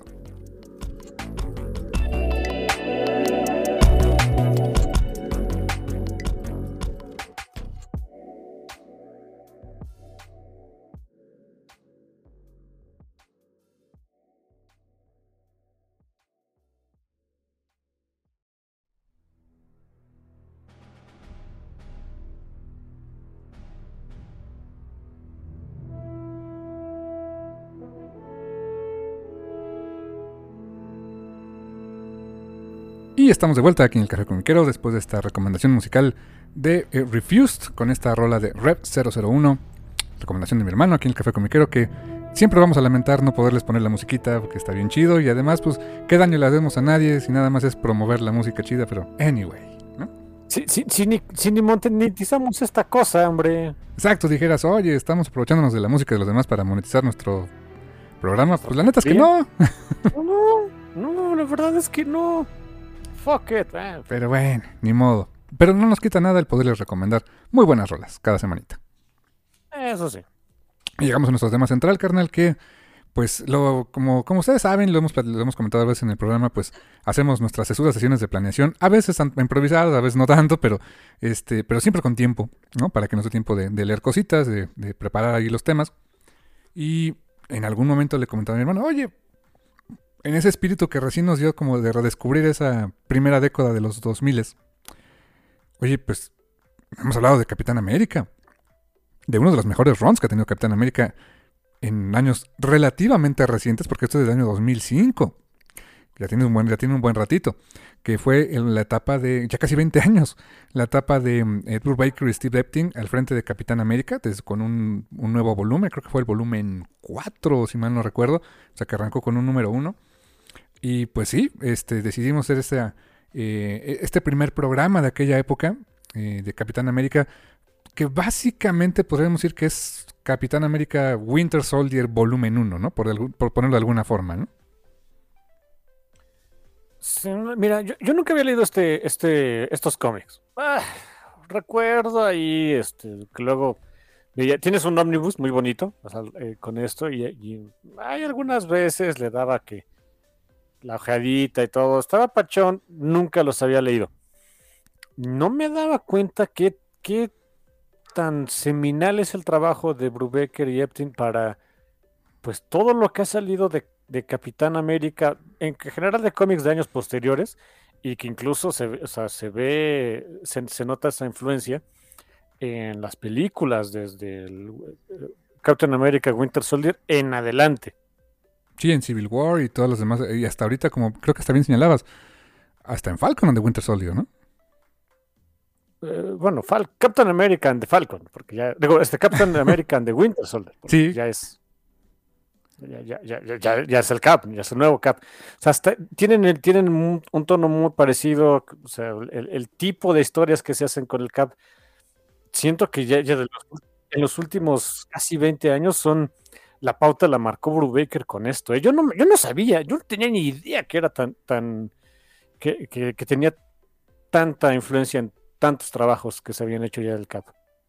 Sí, la verdad es que, como dices, ha influido muchísimo y, y la verdad fue, un, fue, una, fue, una, apuesta, pues, la verdad, arriesgada de Marvel en aquel tiempo, ¿eh? porque fue, fue reiniciar la serie, o sea, con otro número uno. Había habido una, un reinicio anterior eh, que coincidió con, con, lo del 11 de septiembre, ¿no? que lo, dibujó este John Cassidy, si mal no recuerdo. Eh, un, América, un Capitán América más patriotero, por obvias razones, ¿no? O sea, del pues, derivado del, del 9-11 y todo ese rollo. Um, sin caer en el jingoísmo que tenía en un principio, ¿no? Pero si sí, era un, América, un Capitán América más patriotero. Este se va a un tono más de espías, que, es uno de los grandes fuertes de Brubaker en, en, en su carrera, ¿eh? O sea, el, cómic de espías en general. Sí, ¿quién lo diría, no? El, eh, la, la historia que tendría que ser como que la más straightforward de, de pues, un super soldado que se encarga ahí de patriotearle ahí en Estados Unidos. No, resulta que, que sus historias, en los, insisto, en los últimos 20 años, las más reconocidas y le que ha marcado el tono en general, son historias de, de espías. De espías, misterios y desde luego organizaciones como Shield, que, este, Shield aquí tiene un papel preponderante también, ¿no? Sí, bueno. Eh, eh, no sé, a ver, esa es otra pregunta. Yo las cómics de Capitán América casi nunca he leído en total ya con este dos series. y está medias todavía, ni siquiera la, no llevo ni un tercio, ni, ni, mucho menos, pero bueno. Um, Cap y, el, y Shield estaban, o sea, siempre han estado tan relacionados o apenas desde aquí o qué onda? Eh, ya lo habían estado antes, o sea, ya es, ya es como un staple del, del personaje, sobre todo desde que regresa, este, cuando era Capipaleta, ¿no? Eh, ah, okay. Después de que ahí, o sea, sí se unen los Avengers y todo, pero eh, um, desde su serie regular eh, en, en, solitario, o sea, después de, de o sea, cuando ya, ya en la época de Marvel, sí lo vinculaban mucho con, con Nick Fury, por la razón de que, pues, por ejemplo, Nick Fury el Nick Fury original, o sea, el Nick Fury, este, David Hasselhoff, por decirlo de alguna manera, eh, eh, ese estaba vivo en la Segunda Guerra Mundial. O sea, a diferencia de, Nick Fury y Samuel L. Jackson, ¿no? O sea, es, eh, él estuvo vivo en la Segunda Guerra Mundial y, compartió en algún momento aventuras con... En, retrospectiva, no, no, en la, no, eh, no, en las publicaciones reales, ¿no? Compartió aventuras con Steve Rogers y porque Fury de alguna manera lo había mantenido joven de manera artificial, es lo que siempre manejaron. Entonces, era hasta cierto punto lógico que esa organización de Shield pues estuviera vinculada con, con el Cap. Y, y, más cuando en los cómics, de, en, esa primera era, de, era Marvel, pues eh, Shield acaba de ser, este, lo fondea mucho Tony Stark. O sea, la, la tecnología para hacer sus helicarriers, todo es de él. Entonces, Avengers, Tony Stark, Iron Man, Shield empiezan a ser como muy, um, pues muy vinculados, ¿no? Y, y, más porque el Capitán América si bien es un soldado, un super soldado, la realidad es que ya no reportaba como un, un soldado americano. O sea, eso era eh, importante señalarlo. No era un soldado americano en activo. Así que, ¿a dónde tenía que reportar para tener esa, esa onda militar? Pues está esta organización, que es SHIELD, y fue el lugar perfecto para acomodarlo. Desde la época de Steranko y todo eso, eh, Kirby ya se manejaba ese vínculo, aunque estaba más vinculado a los Avengers. Ya posteriormente, por ejemplo, en el Ron de Brubaker, eh, sí, o sea, lo vinculan más a Shield que a los Avengers, porque también aquí que acababa de pasar, el Avengers Disassemble. Entonces, eh, eh, esta etapa ocurre después de Avengers Disassemble y más o menos cuando empieza a ver los New Avengers. Entonces, de alguna manera le da a Brubaker esa, esa casa al Capitán América eh, dentro de la organización de Shield. Ah, ok. Ah, ok, interesante. Sí, sí, sí, la verdad. Y pues digo, antes de platicar así como más a detalle y todo eso, me gustaría, digo, yo, yo lo releí y tengo una visión. Pero tú que lo leíste por primera vez, en general, ¿qué te pareció estos primeros seis números? Uh, mi caso es, yo creo que... Eh, eh, si alguien, eh, mi caso yo creo que sería el, arquetipo de, alguien que lee estas historias por primera vez después de haber sido ya tan eh, pues embebido en todo este asunto de las películas y de Cap y Bucky, bla, bla, bla.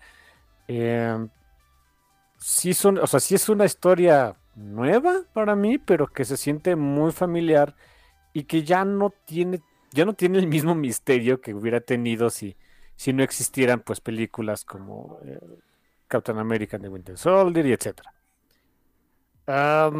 número, digo, número uno, me, sorprende el grado de, influencia que tiene en todo, en todo lo que tiene del Cap actualmente. Mm, por otro lado, ya no me imagino una historia del Cap sin que tenga como que este tipo de elementos. No quiero decir que todas sean iguales, ni mucho menos, no, pero, pero son muchos elementitos que ya al rato platicamos, que se me hacen como que no, quitarlos ya ahorita del, del mito del Capitán América. Ay, no sé, sentiría simple, simple, se me haría demasiado extraño. Y por otro lado, también no tenía idea de qué tan eh, tirado está hacia el misterio una historia de este tipo.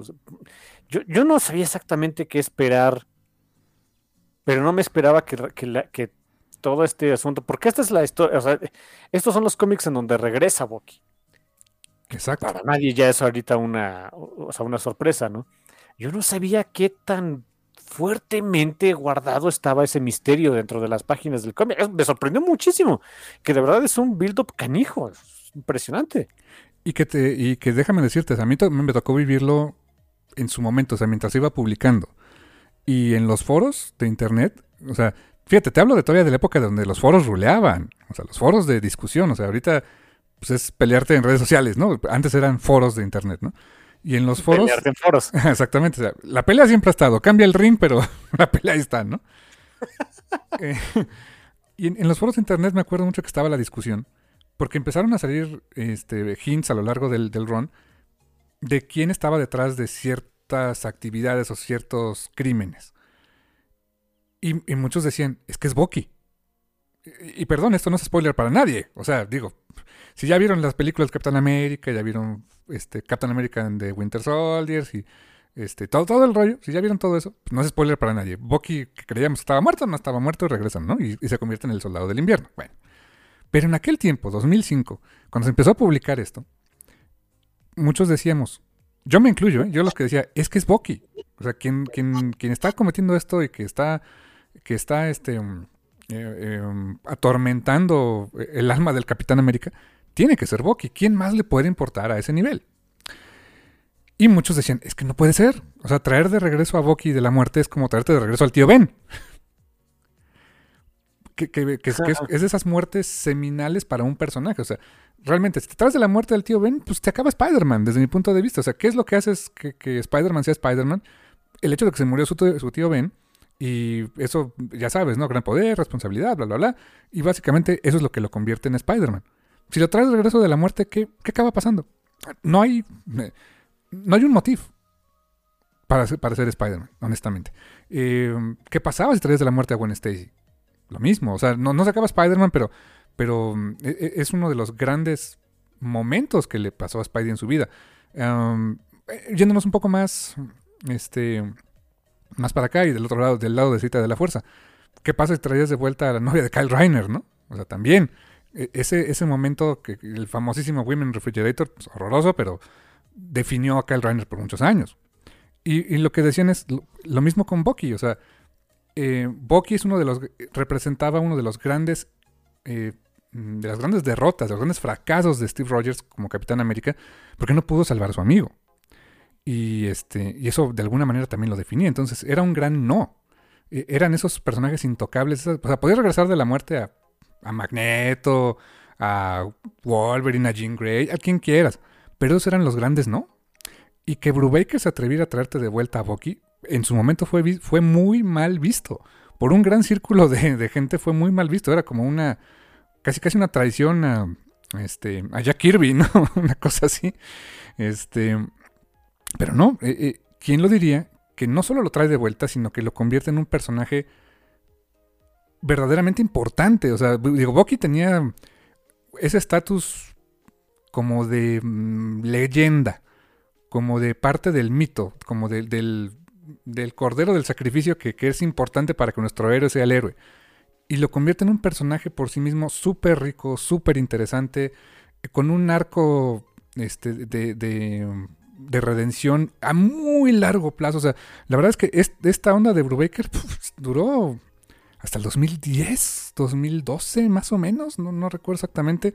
Eh, fue una etapa muy larga donde fue construyendo eh, su versión de Capitán América, su versión de Bucky, y, lo hizo con, con, calma, bien pianito, y de una manera que sigue influenciando. Pero en aquel tiempo, cuando empezaba todo esto, te lo juro, fue un gran motivo de discusión el citar de vuelta a Bucky a la vida o no.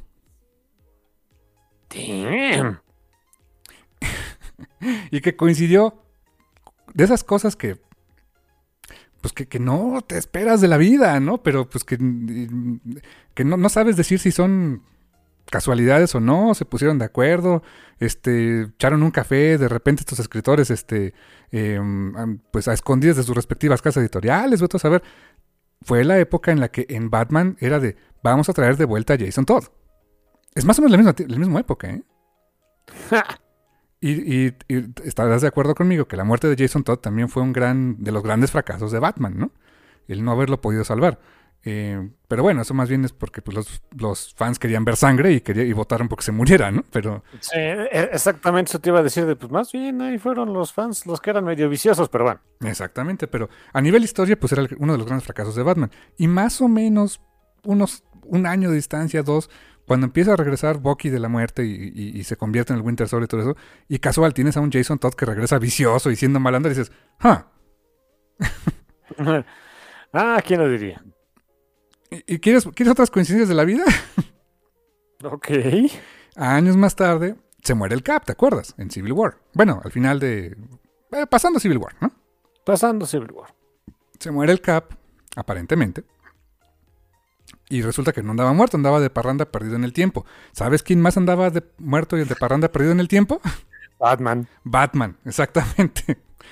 Y dije, ah, se van a encontrar por ahí en algún momento. sí, de no, no, tú eres para acá, yo soy para allá. Ah, ok, ok. ¿Y quién quería tomar su lugar o, quién tomó su lugar como Batman un ratito? Este, Jason Todd. ¿Te acuerdas de Batalla por el Manto? En algún momento él hasta hizo un traje de Batman bien extreme y toda la onda. No duró mucho, a diferencia de Bucky, que él sí tomó el manto de Capitán América, Captain Puerto Rico, por la forma de la que tenía su traje. Pero este. Pero durante un tiempo podríamos decir que pasó lo mismo. Tenían al sidekick, que por un tiempo se convirtió en el héroe principal. Más o menos por las mismas épocas. Damn. Eso fue muy, muy, muy curioso. Pero así era, así era ese tiempecito, carnal, imagínate. Ok, dan muchas coincidencias, pero bueno, en fin.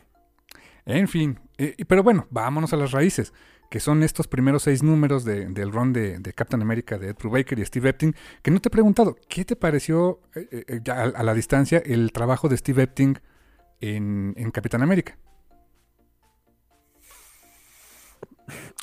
Tú luego cuentas la anécdota de que no me acuerdo en qué cómic más o menos reciente o no tan reciente, Steve no, no, no, había dibujado bien o que se había medio chistoso.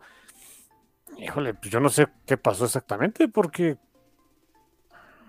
como que también hay un, hay un antes y un después del, estilo que esperabas. ¿Sabes qué? Se siente muy, el, muy de, de cómic de 2005, de queremos ya dejar de ser los noventas y ya estamos tratando, ya, ya, ya, era la mitad de la década, ya tenían experiencia en, buscar una, eh, una identidad visual distinta a lo que podías encontrar en un cómic eh, pues silvestre de, los años, de años anteriores, finales de, bueno, principios de este siglo, finales del anterior, noventero.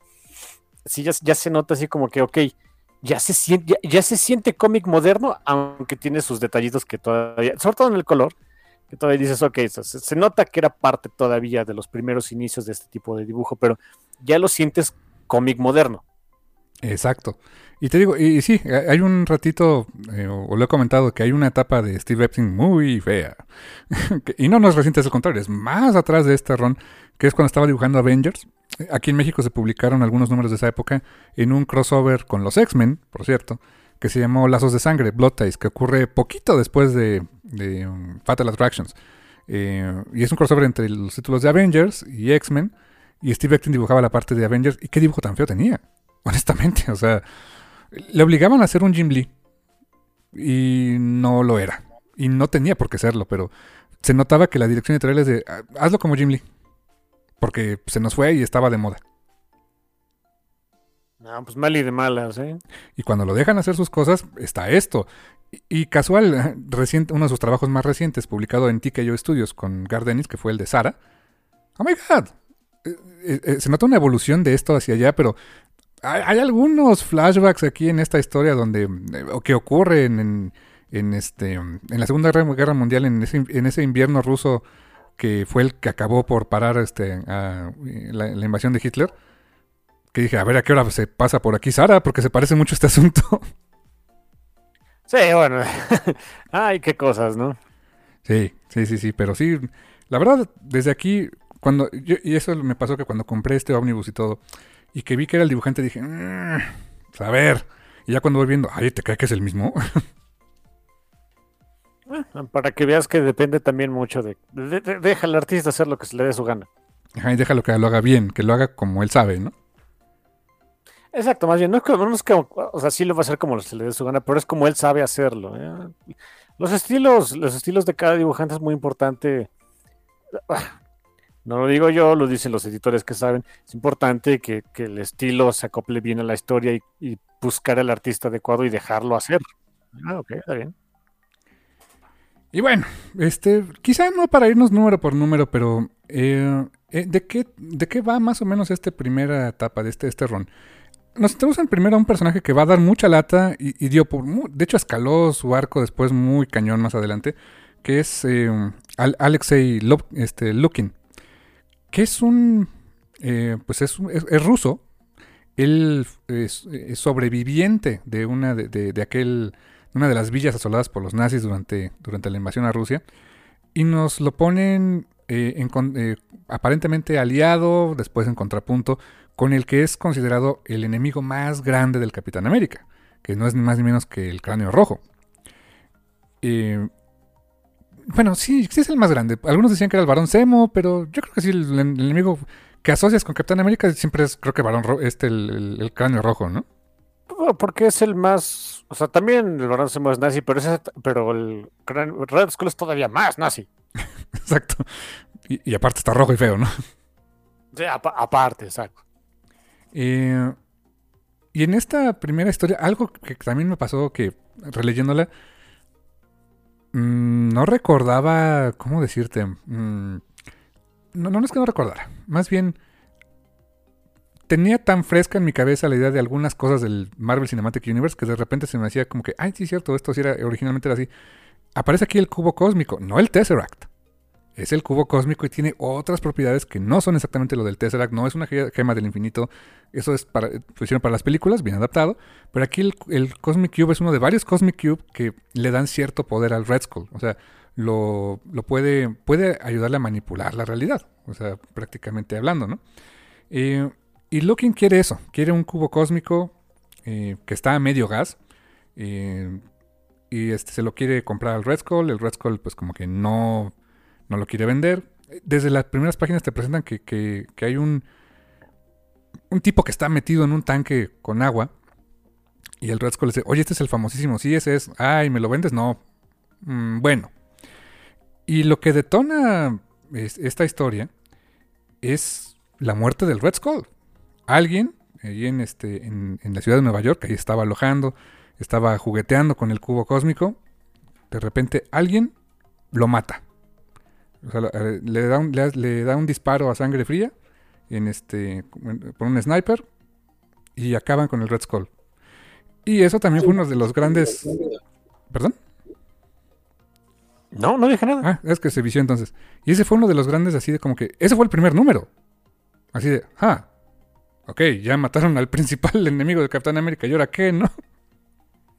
Que si te das cuenta es un, eh, eh, es un muy buen eh, truco porque pues el chiste es introducir a alguien que va a ser todavía más canijo para el Cap y que eh, eh, eh, es si quieres un poco marrullero, pero entonces, ¿qué es lo primero que tienes que hacer? Si vas a, re- si vas a introducir a un a- al nuevo este superdepredador del ecosistema, primero te echas al anterior. Es un Oh. truco narrativo. Es un poco marrullero, es, es, me recuerda, o sea, muy apresurado, pero te acuerdas de Jurassic Park 3, de cómo eh, nos quisieron vender la idea de no, no, el tiranosaurio ya no es la onda, ahora la onda es el espinosauro. o sea, pero bien hecho sale así, como en, como en este, como en este ron. Mal hecho sale en Jurassic Park 3. No lo había pensado así, pero tienes todas las razones quitar el depredador anterior y poner nuevo Apex Predator, ¿no? Sí, es, eh, eh, te da la sensación de chin, o sea, hay algo más canijo que este cuate. Y mira, no, no, lo siente uno tan feo porque pues el Red Skull es un nazi, total, que, que eh, es casi un servicio a la comunidad matar, es más bien un servicio a la comunidad matar nazis. Sí, o sea, se murió, ah, Good Riddance, ¿no? pero bueno, pues para, para efectos de la historia del Cap, pues es importante. Algo importante, ¿en qué, punto, ¿en qué momento histórico, sentimental está el Capitán América? Está decepcionado. Él acaba de pasar por la muerte de los Avengers, este, en general, o sea, la muerte de, de Clint Barton. Ya está mejor de salud, ¿no? Desde hace tiempo. Pero en aquel momento, en Avengers Disassemble, eh, Clint Barton fue uno de los que cayó. Eh, la, des, la, desaparición de los Avengers como tal. Está dolido, está, está en modo guerroso, quiere, quiere este, detener crímenes. Y sale, hay, hay, acción, desde el primer número hay acción, detiene a unos este, terroristas, pero pues lo hace poniendo un poco en, en, riesgo a la ciudad. Tiene que llegar Sharon Carter a decirle bájale dos rayitas. Así como que, pues, o sea, sí está bien lo que haces, pero pues, también ten cuidado. Eh, tienen discusiones de, oye, pues si no actúa, pues nos iba a morir todos. Pues aquí alguien le cayó encima de su carro, le cayó un nazi, digo, un terrorista, pues ni modo, ¿no? Pero andaba en modo así vindicativo el Cap, no, no estaba de buenas, ¿eh? Sí, ¿qué, qué, otra cosa también? Yo no sabía que, ah, no sé si era desde antes, pero, hey, Sharon Carter, que toma un, un papel muy protagónico aquí. Sí, sí.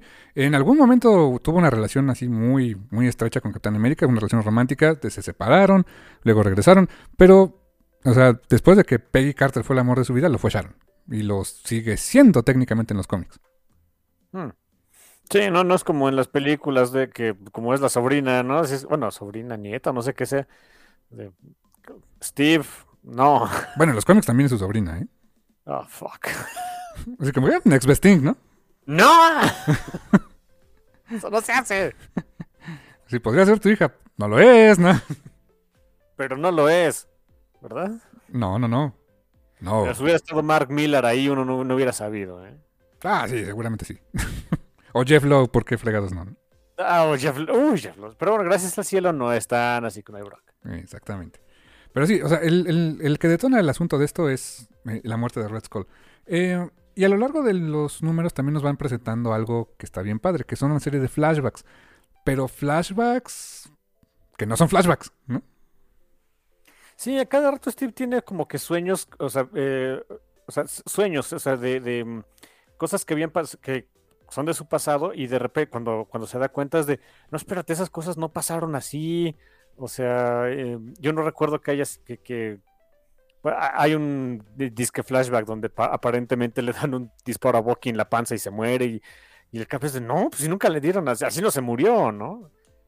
Hay, muchas cositas ahí que, que, te dan a entender de, ok, alguien se está metiendo muy mala onda con el cap y ya cuando uno va conectando los puntos de, ah, ok, cubo cósmico, altera realidad, dices, ay, va a haber broncas aquí con el cap. Sí, como que en sus sueños era como, eh, eh, veíamos a Bucky, era como Kenny de South Park, ¿no? Sí, a cada rato se moría. Así de, ay, mataron a Bucky. Hijos de... Como en dinosaurios vamos a necesitar otro Bucky. Bueno, y técnicamente en el largo de la continuidad eso pasó, ¿eh? Ay. O sea, sí, ese es otro punto que luego comentaremos. En el número 2 nos presentan, bueno, ya no, nos representan, pero aparece este villano que, que en, en, en el Marvel Cinematic Universe también aparece. Y que curiosamente el actor Frank Grillo ha tenido mucha chamba volviendo a ser el personaje y la voz, que es este Crossbones. Ah, sí, sí, sí, tienes razón, sí. Ay, con razón se me decía, le, leí el cómic, mi hermano me lo prestó hace poquito, lo estaba leyendo.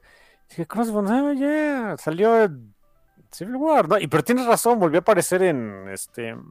Badif. Eh, y no sé qué, ¿no? Y todo eso. Sí, mira, apareció en Captain America Winter Soldier, la primera película, luego en Civil War, eh, reapareció en Endgame para una secuencia ah, de claro. flashback. Claro, tenían que, sí, sí, sí, porque van del pasado. Tienes toda la razón, claro. Sí, hay, yo me acuerdo que había aparecido como en dos veces. No, hay muchas. Ya se hizo de chamba el señor. Y, y haciendo voz, pues, o sea, me sorprendió, bueno, más o menos, pero me sorprendió gratamente que en todas sus apariciones, en cuando aparecía este Crossbones en la serie de What If, si era Frank Grillo haciendo la voz. Dije, ah, pues qué bueno, tiene chamba el señor, me da gusto. Sí, es decir, no, no- no es fácil hacerse de un trabajo, ¿eh? así que qué bueno por él. Que aquí el look de Crossbones es. eh, Es más cómic, ¿no? O sea, la verdad, está más.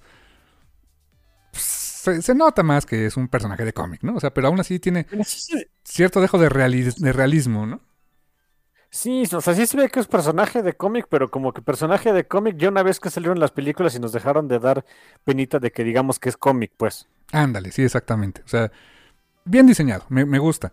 Eh, y en este segundo número, pues, eh, cuando de- detectan que el Red Skull está muerto, eh, pues Shield se lo toma muy en serio, así de, pues fue un, alguien nos avisó anónimamente que se murió. Y aquí tengo el cadáver. Y algo que no recordaba yo es que técnicamente el cuerpo de ese Red Skull es el cuerpo de Steve. Es un clon de Steve Rogers, pero que quedó feo. Sí, eso lo explican en, en el cómic yo me quedé de, ah, ok. Ay, qué cosas. Y que cuando tienen allí en la plancha de la autopsia, le sacan algo de. Le, toman una muestra de ADN a Steve, así como que pues para ver si, de, si de verdad. Si sale idéntico, pues sí. Si era el Red Skull, se murió. Y me encanta que explican también que, que hay todo un protocolo de seguridad de. Quien tenga tantito ADN del Capitán América tiene que ser como que bajo estricta vigilancia porque, ¿qué crees? ¿Te acuerdas que, y en los cómics y en el MCU pasa, hay una gran carrera por crear su- este, el nuevo super soldado, ¿no? Sí, eh, es un bonito detalle de Brubaker que, que, que te expone eso de, oye, eh, cada vez que, que tiene que ir a sus exámenes médicos, todo el material genético que se le saca a Steve se destruye, ¿eh? Sí, si no corremos el riesgo de tener, no sé, otro Hulk, ¿no? Eh, Exactamente. Que, que técnicamente sí, bueno, en el MCU se maneja eso, ¿no? De que Hulk era un resultado de repetir el, el experimento del super soldado. En los cómics de Hulk no, o sea, es un freak accident, ¿no? Pero nada más. Eh, exacto. Eh, en el segundo, bueno, durante este segundo número está ese misterio que parece que Crossbones fue el que asesinó al Red Skull. Vemos que no. Entonces, termina el número y nos dejan con más preguntas. Y ¿no fue él? No. Entonces, este, de hecho, él trabajaba para alguien más y pues estaba interesado en ver pues, por qué fregados había muerto, ¿no? No, no, este, eh, no necesariamente era lo que, lo que, lo que, lo que esperábamos. Entonces, ahí empezaba como que e- ese, esa onda, pues como de desviar la atención de, pues, esto ya se convirtió de una historia así pues, de guerra o de superhéroes straightforward a convertirse en un misterio, en un whodunit. Y, eso- y estaba bonito, estaba bonito ahí la, la intriga, ¿no? Um, adelante, carnal, adelante. Sí, eh, también, eso es algo que creo que hace bien Brubaker. El, todos los misdirections típicos de una historia de espías que, no sé, insisto, yo no me la esperaba en un cómic de Capitán América. Exacto, exacto. Y, y lo hace funcionar bastante bien. El número 3, por diferentes circunstancias, nos lleva a Londres, que estamos revisitando como también lugares donde el Capitán América estuvo eh, durante la Segunda Guerra Mundial, o sea, que fueron importantes para él, ¿no? Londres, este, Fra- después París, este, Rusia, etcétera. Y, y como que vamos viendo esa secuencia de eventos que nos acerca dentro de su present day a cosas que le pasaron en la, en, en, pues, en la vida pasada, ¿no? Y nos presentan aquí un equivalente de un Capitán América que es eh, Union Jack.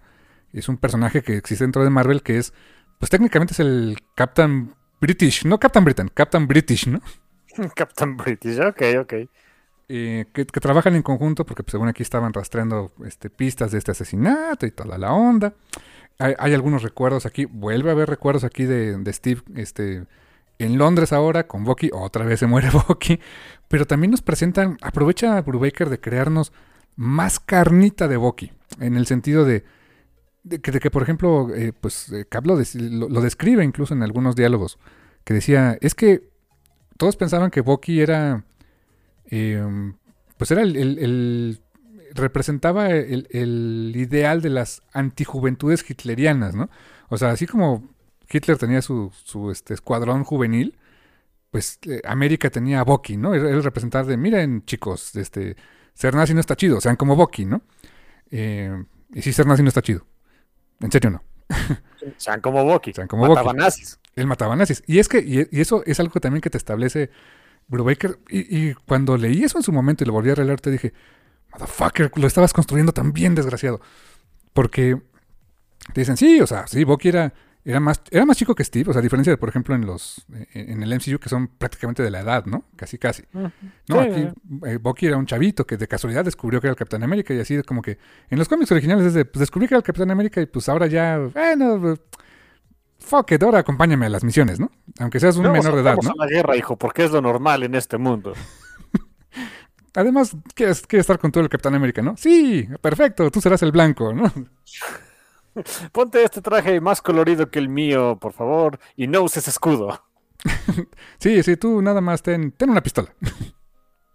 Ok, darle a un chamaquito como de 16 años una pistola, ¿no? En fin.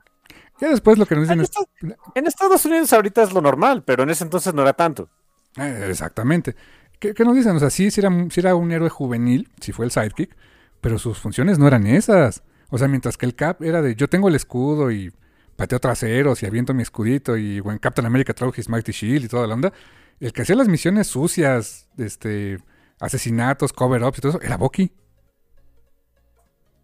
O sea, él, él- él era el sniper, él era el, el que ponía las bombas, o sea, él, él era el chavito. Insistimos, es al que le dieron un arma de fuego.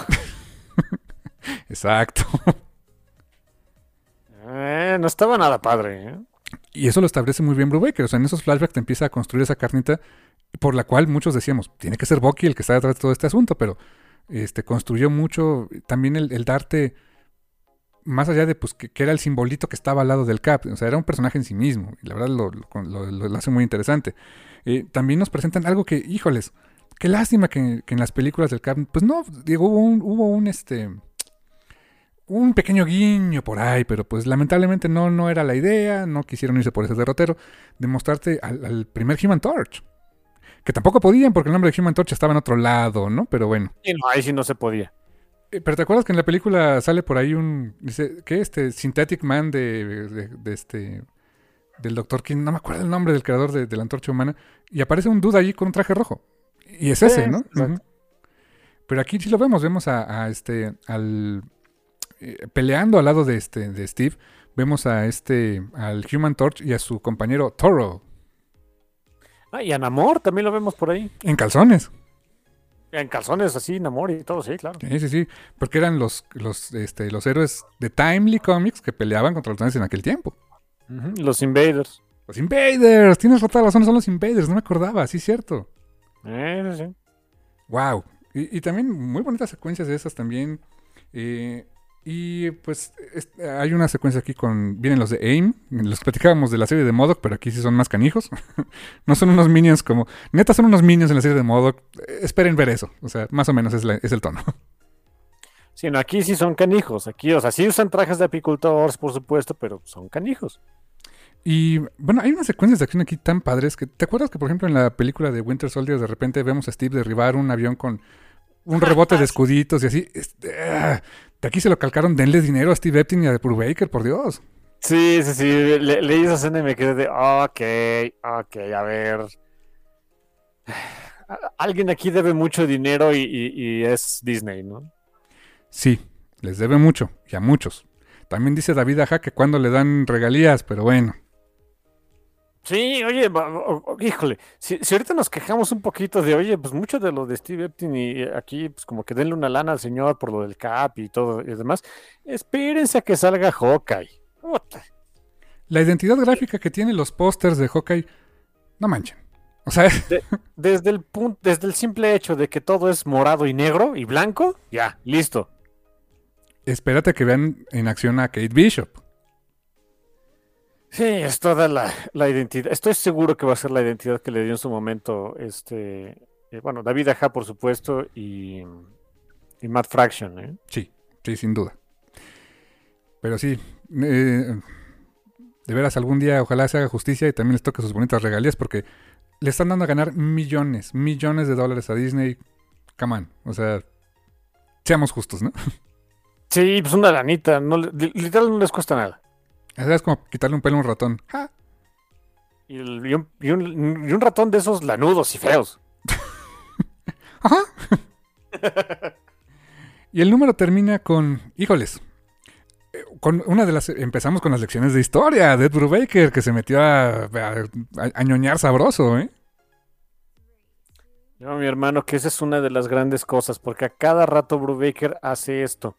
Te empieza, te mete en, forma de recuerdos, esos como flashbacks, que, me gusta el diseño gráfico de cómo hacen esos flashbacks. Son como, son en blanco y negro y se ven como los antiguos este, reels de guerra que se veían, eh, pues, que, pasaban en, eh, en, en, la calle o en pequeños cinemas allá la población civil para que vieran que vamos a bien en la guerra, ¿no? Que, no fuera cierto. Que más o menos sí era cierto, pero, pero pasaban la guerra de una manera muy este, gloriosa y victoriosa y no sacaban las tripas, este, decapitaciones, disparos y gente muriéndose y demás. Eso no le pasa. Eran los de, básicamente era el mensaje de Ivanet Niosh, ¿no? Es más o menos, más o menos. Eh, era mucho eso, el, el, este, toda la propaganda de, ya sabes, ¿no? eh, Canol Yucan y este y este Rosy Riveter de Yes We Can y todo ese tipo de cositas. Ah, les podría dar una clase de eso, pero mejor otro día. Em, a, través de esos, de esos pequeños como que reels, me gusta decirles reels dentro del cómic. Brubaker y Epstein hacen lo siguiente reintroducen a personajes muy antiguos de las historias de Timely y de Marvel y de Capitán América de pues, personajes que uno ya ni se acordaba y los hacen como que los reintroducen al canon. Y dices, ok, ok, ok. Y ves esas escenas, ves a esos personajes y después pasa lo siguiente, los matan. Sí, y, los matan feo. O si ya estaban muertos, este... Eh, profanan sus tumbas. Porque no, es lo más normal, ¿no? Y, eso es algo que de veras yo, yo no, o sea, insisto, yo no lo había leído, no, no, no sabía cómo iba a ir el asunto. Se me hizo una genialidad de aprovechar toda la bola de, problemas de continuidad y de supuestos caps y de que si este era el cap y si no y bla, bla, bla. Y había una versión de esta y había otra versión de aquella y de estas historias que no contaban, ahora sí cuentan, pero para esto aprovecha todo eso. Tuvo que echar un enorme clavado en toda la historia de publicación de Marvel, del Capitán América y de pre-Marvel y de Marvel, eh, eh, Side Marvel, eh, y, los, y utiliza todos esos personajes para expandir el mito del Capitán América de que sí es, o sea, y, él los deja como nosotros lo conocemos, que incluso una vez más, ya lo, ya, ya ha pasado y, han hecho referencias de eso en, en dos productos de, la televisión y del, cine recientes, en Falcon, perdón, en Captain America and The Winter Soldier, o sea, el, eh, con, con, Isaiah Bradley y con esas menciones que hace este, Red Guardian, no me acuerdo cómo se llama el personaje. Red Guardian, personaje. no, el nombre, de, el nombre de pila, no me acuerdo. Alexei. Que, que interpreta a David Harbour, ¿no? Pero bueno. Alexei, no sé qué. Que Red Guardian andaba diciendo que en los 80 peleó, contra un Capitán América, a pesar de que Steve estaba congelado. Y, y, eso ya en todos lados es como que la historia oficial. Mientras que Steve estaba congelado, había otros Capitanes América y haciéndole el cuento ahorita se nos hace muy sencillo. Ahorita ya tenemos el Marvel Database, no hay bronca, no hay fijón, podemos buscar los personajes, tener nuestra computadorita y como con 15 pestañas y ventanas diferentes. Y ese es bien pachón y bien a gusto. En ese entonces, antes de 2005, 2003, 2004, cuando Brubaker estaba escribiendo el guion de esto, yo imagino el dolor de cabeza. Santo Dios, mis respetos para ese hombre. ¿eh? Para él y para sus editores, porque el editor también es la chamba así de, oye, Señor editor, necesito material. Hijo, bueno. Déjame echar un clavado. Señor editor, eh, así va el guion. ¿Está usted este, de acuerdo? Y el editor es de. Fuck, eh, sí. I guess. bueno. Eh, sí, hagamos eso que tú dijiste. Sí, y esperemos no me corra Marvel después de esto. Que estoy buscando rapidísimo. Déjame ver. A ver, entreten a la gente. Déjame ver cómo se llama el editor. Déjame ver. Ah, bueno, y, eh, eh, eh, esas partes, digo que para mí es. ahorita suena muy. De, veras, yo, no, no, no puedo dimensionar lo difícil que era en ese momento. Porque a duras penas me acuerdo cómo era el internet en esos momentos. Han de ustedes saber que en las oficinas de Marvel, allá en, Nueva York, tienen un repositorio, tienen un repositorio de muchas este, piezas de arte original y cómics antiguitos y guiones y bla, bla, bla pero es relativamente reciente, es algo que han ido construyendo a través de los, de todas las, después de todo, y yo imagino, porque no, no, es, no puedo estar seguro de eso, que a, a, raíz de todo el asunto y las broncas que hubo de derechos con, con Jack Kirby, Steve Ditko, etcétera, etcétera, etcétera, pues empezaron a hacer un repositorio de todas esas cositas que, que fueron recabando eh, eh, en, en, años más recientes. Ahorita tengo entendido, hay unas fotos muy padres de, ay, no me acuerdo quién fue el autor, Jeremy Whitley, creo, no estoy seguro.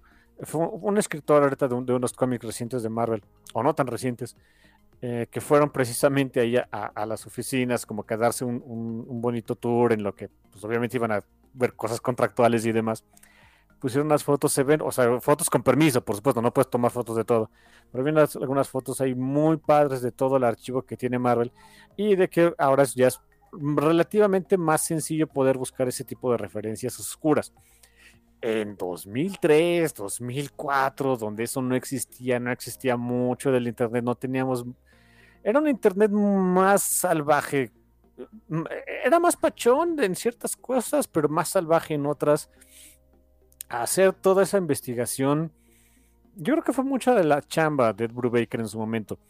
Y es algo que Ed Brubaker, pues, es, es un músculo que presume constantemente en sus cómics. De veras, eh, este, chequenlos, se ponen padres. Um, ¿Y qué onda? ¿Ya encontraste el editor? Simón, fíjate, es, es el legendario Tom Brevoort. Fue el editor de las... Sí. Ok. Holy fuck. Ah, bueno, entonces miren, él es un megañoñote, así que yo creo que no, no sufrió tanto también por todo lo que quería meter este Brubaker. Y también reconocimiento a Nicole Booth, Molly Laser, Andy Schmidt y Aubrey Silterson, que son editores asistentes, o sea que esos son los que también así de, vete a buscar esto, mijo. Ah, sí, sí, sí, Brubaker de, oye, está bien que meta eso, deja veo, a ver, tú, échate un clavado, pues ya que. Y de, bueno, pues es mi chamba, ¿no? Pues para eso me pagan, así que ok. Así que pues kudos también para ellos, porque de veras, o sea, el trabajo de editor no siempre es el más bonito y no siempre es el más reconocido, pero también es bien importante. Sí, miren, e, es un poquito más eh, talachudo del editor tradicional en cómics indie. Cuando sean cómics eh, de Marvel o DC o de una compañía que, o, de, algún tipo de propiedad que tiene mucha historia, no solo es talachudo, sino también pareces este bibliotecario de los antiguitos. Pareces esa escena en, en El Señor de los Anillos donde Gandalf vaya a Minas Tirith a buscar información del anillo, así parecen los pobres cuates, ¿eh?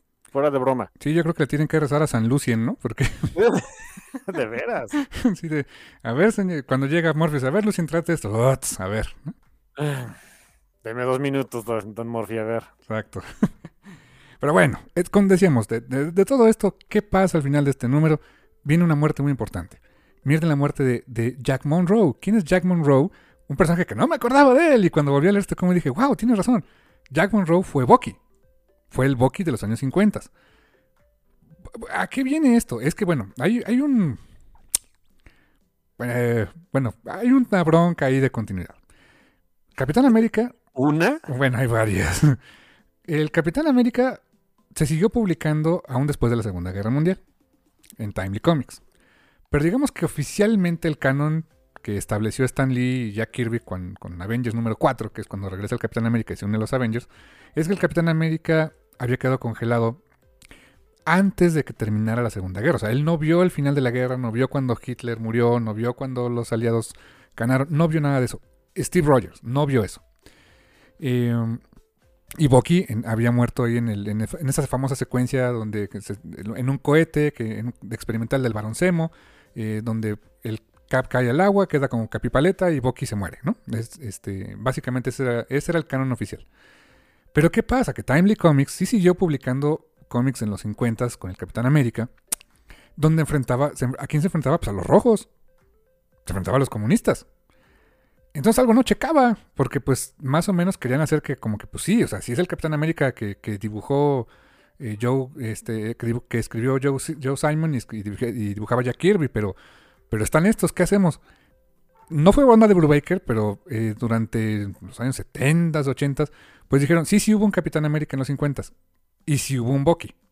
Eh, y ese Capitán América quedó mal de la cabeza, este, por eso también justificaban un poco ciertas acciones que tenían en los cómics del Capitán América de los 50, pues para justificar que no era realmente él, y Bucky también. Entonces, el Bucky, que durante los 50 fue el, el oficial, fue Jack Monroe a posteriori, o sea, en continuidad retroactiva, deja de ser Jack Monroe, tiene severos problemas psicológicos, adopta la identidad de Nomad, que fue la- una identidad que antes tenía Steve Rogers. Cuando Steve un día mandó al diablo al, estado- al gobierno de Estados Unidos porque le decían no hagas esto y él dijo, pues ¿por qué no? Este, los mandó al demonio, se quitó el traje del Capitán América y se convirtió en Nomad, con un traje muy feo, con capita y toda la onda. Capita y amarillo y unos botones ahí raros. Eh, estaba horrible. Y se tropezaba con la capa. Es en serio, no es broma. ok. Pues es que imagínate, o sea, das marometas y todo, y, o sea, y no eres Batman, ¿no? O sea, no te sabes dar las manos con la capa porque pues, nunca llevaste, ¿no? Ah, ok, sabes que eso es un buen punto, ¿eh? Bonito detalle. Y, y alguna vez puso en su vida en peligro por andar con la capa. Así que háganle caso a Edna Moda, chicos. Nada de capas. Sí, nada de capas. Pero en esos años, bueno, Cap después se se toma la identidad de, de Captain cuando se convierte, usa el traje negro, que la postre es el, es el US Agent, bla, bla, bla. Pero cuando deja la identidad de Nomad, Jack Monroe se convierte en Nomad y después se convierte en una suerte de villano, se llamaba Scourge. Eh, o sea, estaba mal de la cabeza. Al final, Shield lo acaba ayudando y todo, pero pues está en un mal momento de su vida. Está, este, lo vemos en estas páginas, este, echando, echando trago y diciendo que pues antes era Bucky y todo así como que "Ah, estás loco, bla, bla, bla, etcétera. ¿Y qué, qué- pasa al final? Lo matan. Alguien llega y lo asesina a sangre fría. Y dices, ok. A ver, alguien está matando personajes que técnicamente eran Capitanes América, que eran Buckys, que tenían algo que ver con Steve. O sea, el primero en morir fue el Red Skull, que básicamente es un clon de Steve. O sea, es un- una suerte de Capitán América que se murió. Eh, y aquí se muere Jack Monroe, un Bucky. Que óvole, algo está raro. Y en el, en el número 4 hay, hay una, un misdirection muy chido. Alguien le dice a Steve, oye, ¿sabes qué? Hay una bronca. Y yo pensaba, ah, pues ahorita va a decir, este, hay una muy mala noticia, te tienes que enterar. Y yo pensaba que tenía que ir al funeral de Jack Monroe, porque pues el Cap lo conocía y toda la onda. Eh, pero no, no era eso. Le fueron a decir, ¿qué crees? Este, hay una bronca porque, ¿te acuerdas de tu amigo el espíritu del 76? Y yo dije, ¿who? Pues sí, había una suerte de Capitán América, proto Capitán América, podríamos decir, que se llamaba Spirit of 76, o sea, de la, ¿qué era? ¿La Revolución Americana? Sí, ¿verdad? O su guerra civil, no, su revolución, ¿no? Revolu- 1776. Ajá. Sí, Eh, revolución estadounidense. Sí, o sea, ve la, la ropa que traía, era básicamente este... Ay, ¿cómo se Era llama? George Washington. Sí, exactamente. O, o el que corrió, ¿cómo se llamaba? El que iba diciendo, vienen los confederados. O, Británicos. Los británicos, perdón. Guerra civil. Dude. que- I got my history mixed up, sorry. Vienen los británicos. ¿Quién era? ¿Cómo se llamaba este? Paul Revere. Paul Revere. Exactamente. Y él tenía, tenía otro, un sidekick, y pues fueron enterrados en este, en, en el cementerio de Arlington, Virginia. Y resulta, como bien decía mi hermano, que pues alguien fue a profanar sus tumbas. Y ahí, otra vez, bonita clase de historia, nos, nos presentan que pues conoció a Spirit of 76 y trabajaron en algún momento juntos en la Segunda Guerra Mundial después de un, de un enfrentamiento, cosa que en retrospectiva sí pasó. Y es, otra vez, el misterio se profundiza, es, alguien más está ahora este, profanando tumbas de otro Capitán América. ¿Qué está pasando aquí? O sea, y mientras tanto Steve con sus sueños de opio otra vez, donde ve a Bucky a morir una vez más, ¿no? Y de la forma más feas, ¿no? Sí, y es ahí donde para mí se me hace la genialidad. Una vez más, yo ya sabía que era Bucky, pero si a mí me hubiera tocado estar en esa época, yo te hubiera dicho, no es Bucky. ¿Sabes quién hubiera dicho que, quién yo hubiera dicho que era? Ajá. El mismo Red Skull fingió su muerte. Para atormentar a Steve, ¿no? O sea, Porque está en las páginas donde estaba vivo Red Skull, muy, muy de exposición, muy de cómic antiguito, eh, a través de diálogo mental dice que él, para, que, o sea, él, él estaba ya viviendo en Nueva York. Hay un par de veces que, que con disfraz pasa ahí muy cerca de Steve y él, o sea, él lo piensa de sería muy fácil agarrar una pistola y ponerle una bala en la- entre las cejas, ¿no? Santo remedio, se acabó. Pero no quiero hacer eso, quiero que sufra. Y después lo matan. Y después empieza a sufrir el Cap con todo esto y eh, las broncas mentales que trae y, las eh, diferentes encarnaciones o versiones del Cap y de Bucky empiezan a ser asesinadas y el Cap se va enterando y va sufriendo también. Dices, es Red Skull. El desgraciado está fingiendo su muerte y es más, o sea, va a ser de... eh, Yo, yo, si digo, insisto, si yo hubiera estado ahí en esa época para pelearme contigo por internet, te hubiera puesto, la revelación es que parece Bucky, pero va a ser Red Skull. y sorpresa, surprise, motherfucker. ¿no? Y surprise, motherfucker, no fue. Pero sí apuntaba, tienes toda la razón. O sea, Pero se apuntaba que es que hace lo que una buena historia de misterio. Te da dos opciones, las dos perfectas, bueno, dentro de lo ridículo que es, por supuesto, dos perfectamente factibles este, soluciones a este misterio. Y pues fans, pelense, ¿no? Ya, espérense al, final de la historia y vemos qué onda. Pero sí, yo hubiera sido de los que te decían, no, no es Bucky, es Red Entre los facciosos que eran de, la, de los anti-Bucky, esa era una de las teorías, que era Red Skull. Y había una otra más fumada. A ver que esa dije, no, esas sí están mal, porque en qué momento del story que era Nick Fury. Dije, ¿cómo por qué? No, pues es que es el que. Solamente que hubiera habido una versión de Nick Fury medio bastarda o canija o. No sé, algo que Breaker nos, nos hubiera establecido por ahí. ¿Qué, cosa que no. Pero unos decían, es que es lo que menos te hubieras esperado. Yo así, o sea, sí, dude, pero tienes que ponerme algo que me dé algo de coherencia a tu teoría, ¿no? Sí, sí, sí. E, e, el, asunto de sacar un buen twist es que, o sea, sí es algo que no te esperas, pero que juega dentro de las reglas de tu historia. Es como si me dices que al final de Jurassic Park todo era un sueño. Ojalá porque nada, nunca establecimos eso desde un principio, o, que podía ser una realidad. No, no, no es algo factible. Si, eh, digo, el punto de un twist es que no, no tienes que, incluso no tienes que telegrafiarlo o empezar el, con el tease desde el principio de tu historia. No, no, no, pero eso, basta con que juegue dentro de las reglas del mundo que estás estableciendo. Como no estás estableciendo que hay una versión maligna, que, perdón, Fury tiene algo en contra de Steve o algo, o algo así, sí, no te lo esperarías porque no suena creíble. Suena creíble que sea Red lo que fingió su muerte. Suena creíble que sea Bucky que regresó de la muerte. Es más, mira, apúrame un poquito. Este. Que Semo. Semo ya se puso loco. Eh, este. Y, quiso eliminar tanto a la competencia como a Red Skull, como torturar a Steve por cuestiones, si quieres, muy de. Que si alguna vez han leído una de esas historias del Barón Semo de esos años, dices, ok, sus, eh, sus ego trips, o sea, sus viajes de ego diciendo yo sí soy el más el, peor enemigo del Cap, del Cap sí creerías que hizo todo eso para demostrarse a sí mismo y a Rescola, que ya estaba muerto, de que él es más canijo. O sea, todavía eso, no, no, no sale en ningún momento el capitán. creo que flashbacks por ahí. Ajá, sale bueno, una vez. Sí, pero todavía creíble, ¿no? Eh, pero ese Nick Fury, a Commanded. Eh, mira, te lo pongo así. O sea, cuando quieres hacer un buen twist y tienes un plot twist que sale y dices, ah, tiene sentido y lo empiezas a pensar, te sale cosas como The Prestige de Christopher Nolan. Sí, ándale, súper jalado de los pelos. Pero dentro de, su, dentro de su mundo que creo tiene sentido. Y cuando lo haces mal te sale M. Night Shyamalan, pero bueno. Que hay un par de, de twists buenos de M. Night Shyamalan. O sea, Algunos, pero... Yo insisto, yo no me gusta su cine. No me gustan sus películas. No, no, no las veo. No, no se me hacen buenas. Pero creo que la gente le pendea mucho que siempre son sus tweets, tus, perdón, sus twists y que son medio ridículos, cuando no siempre, la verdad es que tiene algunos que, hey, dentro de todo están buenos. No me gusta su cine, pero sus ideas son buenas. Sí, o sea, te reconozco el del sexto sentido. Es un buen twist. Mira, hay mucha gente que, que, odia esa película, pero yo digo, eh, la verdad es que se me, hace, se me hace buena la de la aldea, creo es. The Village, ajá, exacto. Sí, sí, que, no había monstruos, que todo era una invención de las personas de ahí mismo y demás. los, muy dentro del cine de terror, los monstruos son las personas, ¿no? Dices, sí, es muy del, muy del espíritu del, del horror tradicional. Le, das un twist interesantón, jalado los pelos si quieres, pero.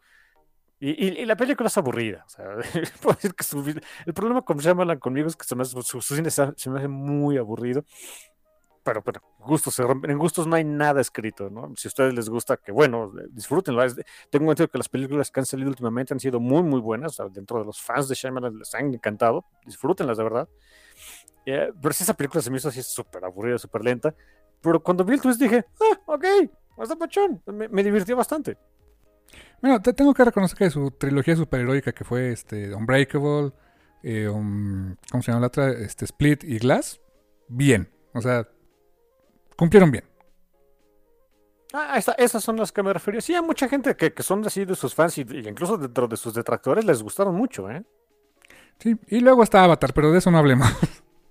Ay, a nadie, ni siquiera creo que ni a él le gustó eso, ¿eh? no, no tendría por qué. Hey, mira, lo único bueno que salió de ahí es Seychelle Gabriel. Uh, ¿Care to explain?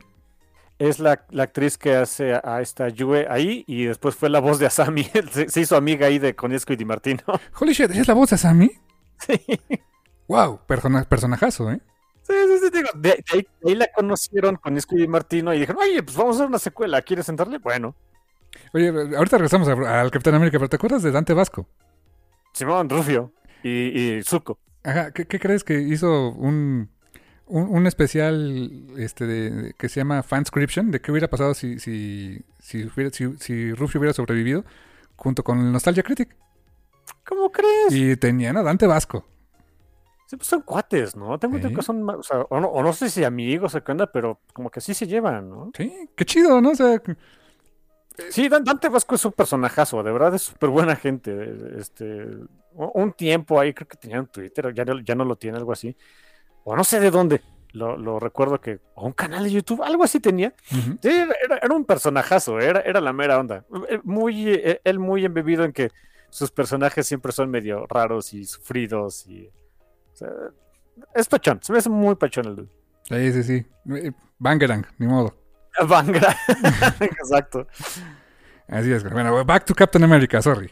Captain America. En este número viene una confrontación. Mencionabas algo también de que esa onda de que lo estuvieran, eh, de que el Red Skull lo estuviera manipulando y que pues, no, no te, primero quieres sufrir y, luego te mato.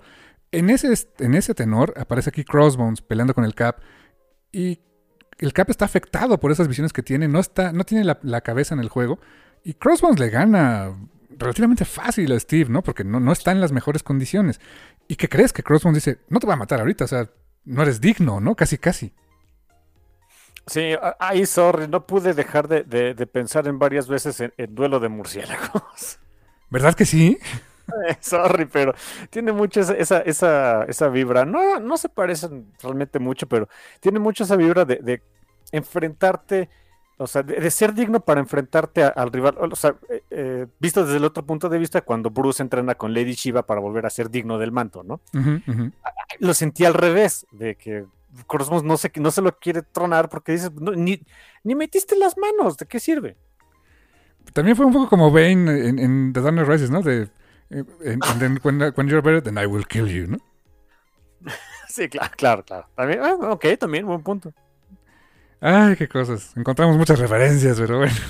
Ah, ah, no son personajes parecidos, pero de repente uh, los planetas se alinean y salen cosas divertidas de ahí. Eh, un puntito que no me gustó mucho ya de esta parte, que eh, donde termina el número 4, es pues el clásico tropo. Supongo que era lo normal. De repente, pues ayuda a la trama.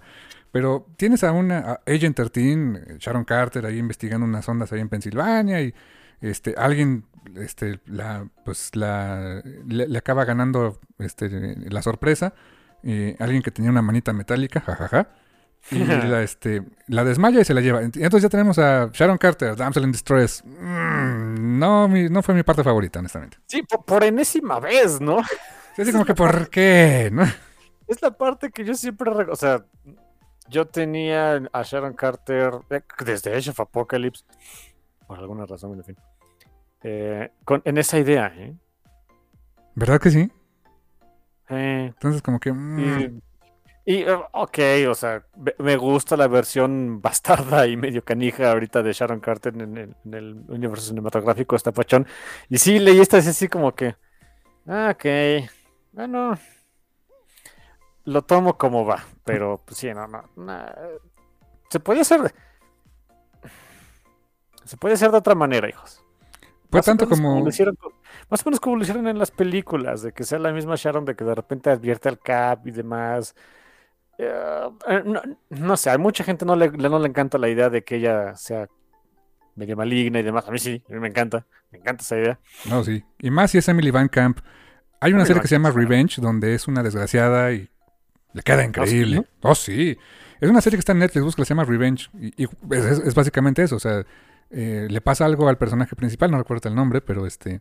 eh, Es, una historia- es, una- es un revenge fantasy, pues. Mm, pues ni tan fantasy, o sea, Revenge, revenge nightmare, digamos. Ah, pero, eh, Se le conocen así esas historias, pero de fantasía no tienen mucho. Es revenge nightmare, digamos. y, y es, o sea, tiene un arco increíble, son como tres temporaditas, no son muy largas, pero... Y, y ahí ves a Emily Van Camp haciéndola de un personaje aparentemente frágil, pero que acaba siendo una verdadera desgraciada por tomar venganza, y lo hace de una manera tan orgánica, y dije, sí, es lo que vimos de Sharon Carter al final de Captain America and the Winter Soldier. Sí, para que, para allá quieren llevar el personaje de Sharon, perfecto. Lo va a hacer Emily Van Camp, estoy arriba, estoy arriba, ¿eh? Sí, digo, hay, hay maneras de, poder manejar eso. Ah, que sea otra vez como que la. la... Y, sobre todo que establecen que es la única persona que tiene algo de relación cercana con Steve. Así como que. Bueno, ok. Miren, se los paso con seis, nada más por los años que se hizo, pero en fin. Sí, sí, exactamente. En el número 5 eh, es un número bien fuerte, muy interesante. Em, nos presenta, bueno, Cap se entera de la existencia de Alexander Locking y que dice que es de una, de una en el Intel que tiene Fury es que Alexander Locking es, eh, tiene una corporación que se llama Cronas y nos cuenta Steve de Cronas, el más conocido es el nombre. Y básicamente todo el número es un flashback, la mayor parte. Ya no en, en, colorcito real, sino, o sea, nos vamos a colores normales, en donde vemos al Capitán América y a Bucky en el frente ruso, este, en noviembre de 1942. Esa guerra de asedio eh, cruenta, horrible, esa, este, una de las etapas más oscuras de la historia de la humanidad, con una Rusia que se defendió con unos incidentes a costa de su pueblo, Ah, dura. la, batalla de Stalingrado. Uf, sí. Y vemos. los, hay, hay, muchas anécdotas de los sobrevivientes ahí de. O sea, todos los. No, me acuerdo cómo es, cómo es el quote, pero. Es soldado famosón. De que todos los, todos los soldados tienen pesadillas. Todos, todos, todos. Sobrevivientes, ganadores, este, perdedores, todos tienen pesadillas una vez que termina la guerra. Eh, para las personas de Stalingrado la guerra no acababa. qué horror. Eh. Y ahí y vemos esta secuencia donde vemos al Capitán América y a Bucky pelear por defender una villa llamada Cronas, eh, la cual pierden abyectamente.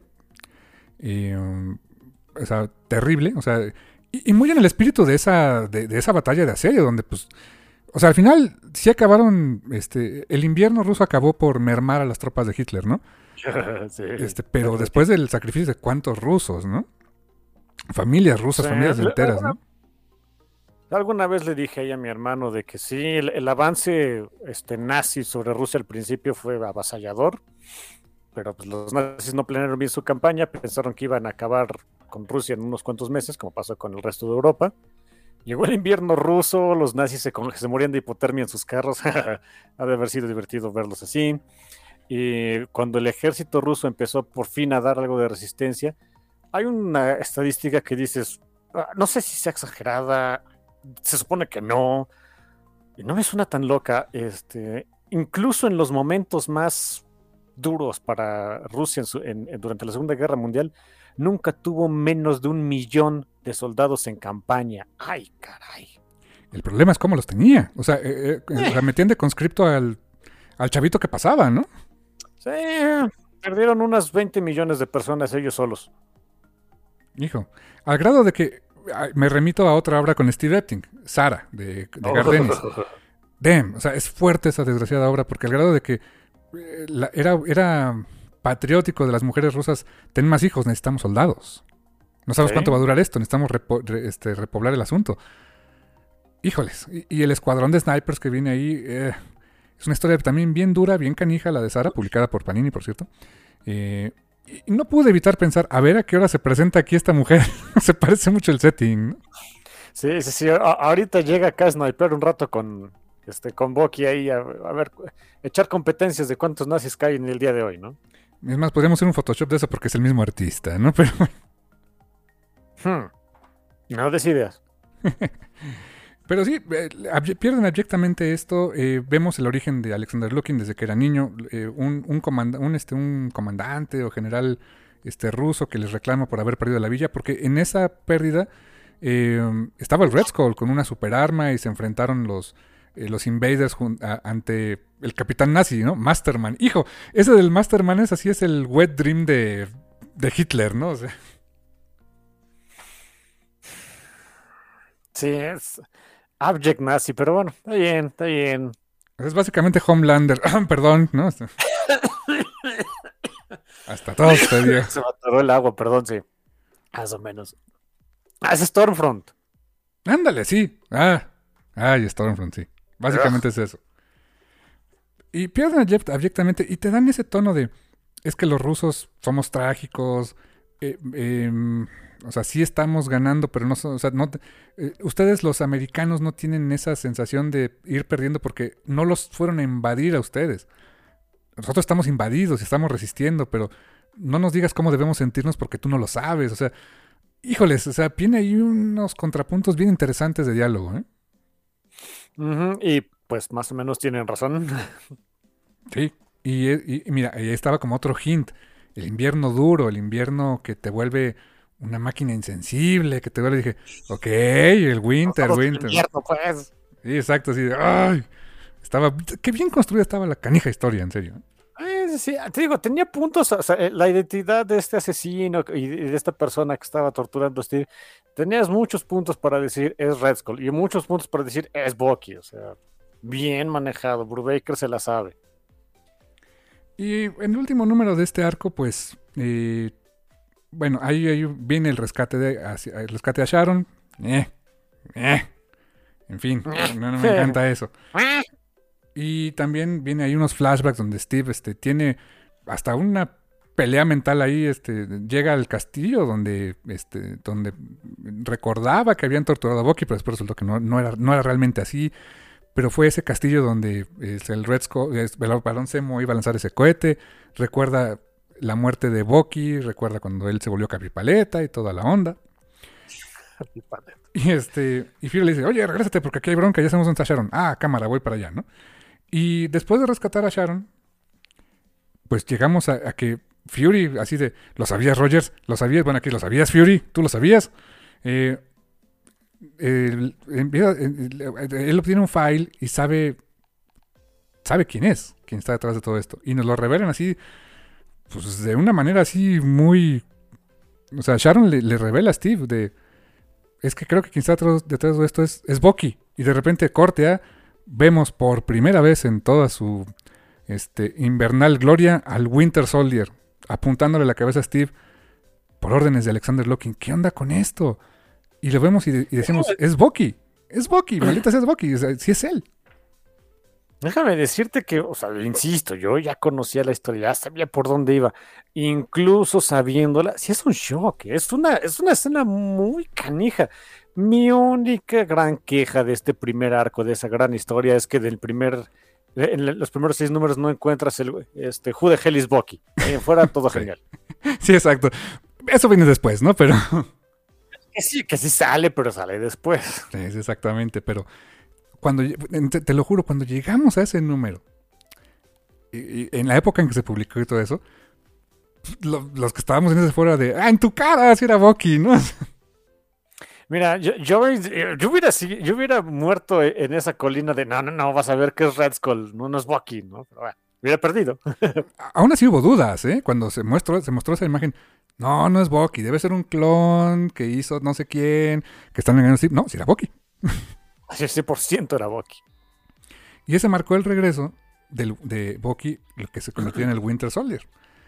Y si te fijas, es una historia cosida a fuego lento, ¿eh? Porque todavía, apenas aquí lo vimos, vimos que estaba vivo, que estaba, todavía cabía la posibilidad de, que, de la duda de que si era o no era, a pesar de que ya lo viste en, en panel, ¿no? Pero Sí, sí, sí, sí. eh, eh, Forma de hacer cómics antigüita. Na- na- nada de que nos apuramos en el primer arco para ver si jala. No, esto iba para largo, hijos. Sí, fue un ron muy, muy largo, muy bueno. Y esos fueron los primeros seis números. Una montaña rusa de emociones, ¿eh? La verdad. Sí, sí, sí. Si les gustan los, los cómics, eh, bueno, no cómics, digamos, las historias de suspenso y espionaje y subterfugio y demás, incluso aunque ya más de la mitad del planeta sepa por dónde va este asunto, échense una vuelta a este ron, ¿eh? De, de Bruce Baker Eptin a cargo de Capitán América, porque vale mucho la pena. Yo nunca lo había leído, ¿verdad? Me, me sorprendió mucho el, el- tipo de historia que encontré. Ah, insisto, ya la conocía, ya sabía por dónde iba, y aún así se... No, no me sorprendió, no, no podía sorprenderme, pero eh, la, emoción de e, ese dread de esto sí está muy intenso, no, no se pierda, a pesar de que ya sepas por dónde va la historia. ¿eh? Es porque está muy bien construida, muy bien manejado el suspenso, muy... Um, los momentos en los que te tienes que em, ir al pasado y recolectar pistas y eso, están muy bien trabajados. O sea, Brubaker la verdad es que es un gran, gran, gran escritor, carnal. Sí, es todo un storyteller el dude. No hay duda de pues, por qué sigue haciendo cómics pachones y debería cobrar más, pero bueno. Debería cobrar más, sí, sin duda. Este, sí. Este, eso debería suceder, ojalá que eso pase. Eh, por cierto, el, si, quieren leer esta historia, si la quieren conseguir en físico, el ómnibus que yo tengo ahorita está agotado. Eh, lo estaba buscando a ver si, si estaba, pero pues no, no está. este, em, hay un eh, Smash sacó una edición reciente de, eh, de los primeros 12 números, o sea, como que los, dos arcos de, Captain America Winter Soldier en un solo hardcover, está como en 400 cacho pesos. Eh, en inglés hay una, eh, un TP, unos TPBs que es Captain America Winter Soldier de Complete Collection. Es un TPB de 507 pesos. Este, déjame ver cuántos numeritos trae. Mm, ahora te digo así rápido. Pues sí, los primeros 14 números. O sea, es una opción. Si lo quieren leer en inglés, esta sería la opción también. Si no, te digo, está la opción de Smash. Smash también publicó un, dos TPBs en su formato Monster Edition hace ya algunos ayeres con eh, Winter Soldier volumen 1 y 2, que te cuentan, la primera mitad es esta, el primer volumen es esto que acabamos de reseñar, y el otro pues continúa la historia. Em, son las formas de obtenerlo ahorita. Eh, ya el Omnibus desgraciadamente está fuera de print, probablemente lo regresen, pero pues por ahora no. Entonces, este... Lo pueden encontrar así y desde luego la opción sencillita, pues leanlo con Mixology, no hay falla, ¿no? Ahí pueden encontrarlo sin ningún problema. Sí, sí, 100%. Así es, carnal. Y pues eh, pues con eso llegamos al final de este review, esos primeros seis números. Que honestamente, eh, tú no los habías leído, yo ya los he leído, pero reencontrarme con esa magia de esa forma de escribir historias de suspenso que hizo Brubaker eh, fue, fue súper divertido, muy... En, ¿Cómo decirte? O sea, te deja muy satisfecho leer ese tipo de historias, ¿eh? Sí, sin querer hicimos otro programa de clásicos modernos, ¿eh? ¿Quién lo diría? Eh, los modernos, los antiguos también. modernos, los antiguos. Exactamente, carnal. Pues bueno, pues eh, con eso llegamos al final de este, de este review. Eh, muchísimas gracias por escucharnos. Y pues recuerden que tenemos una cita la siguiente semana en un nuevo episodio del Café Comiquero. Y no queda más que decirles que gracias. Totales. Y hasta la próxima.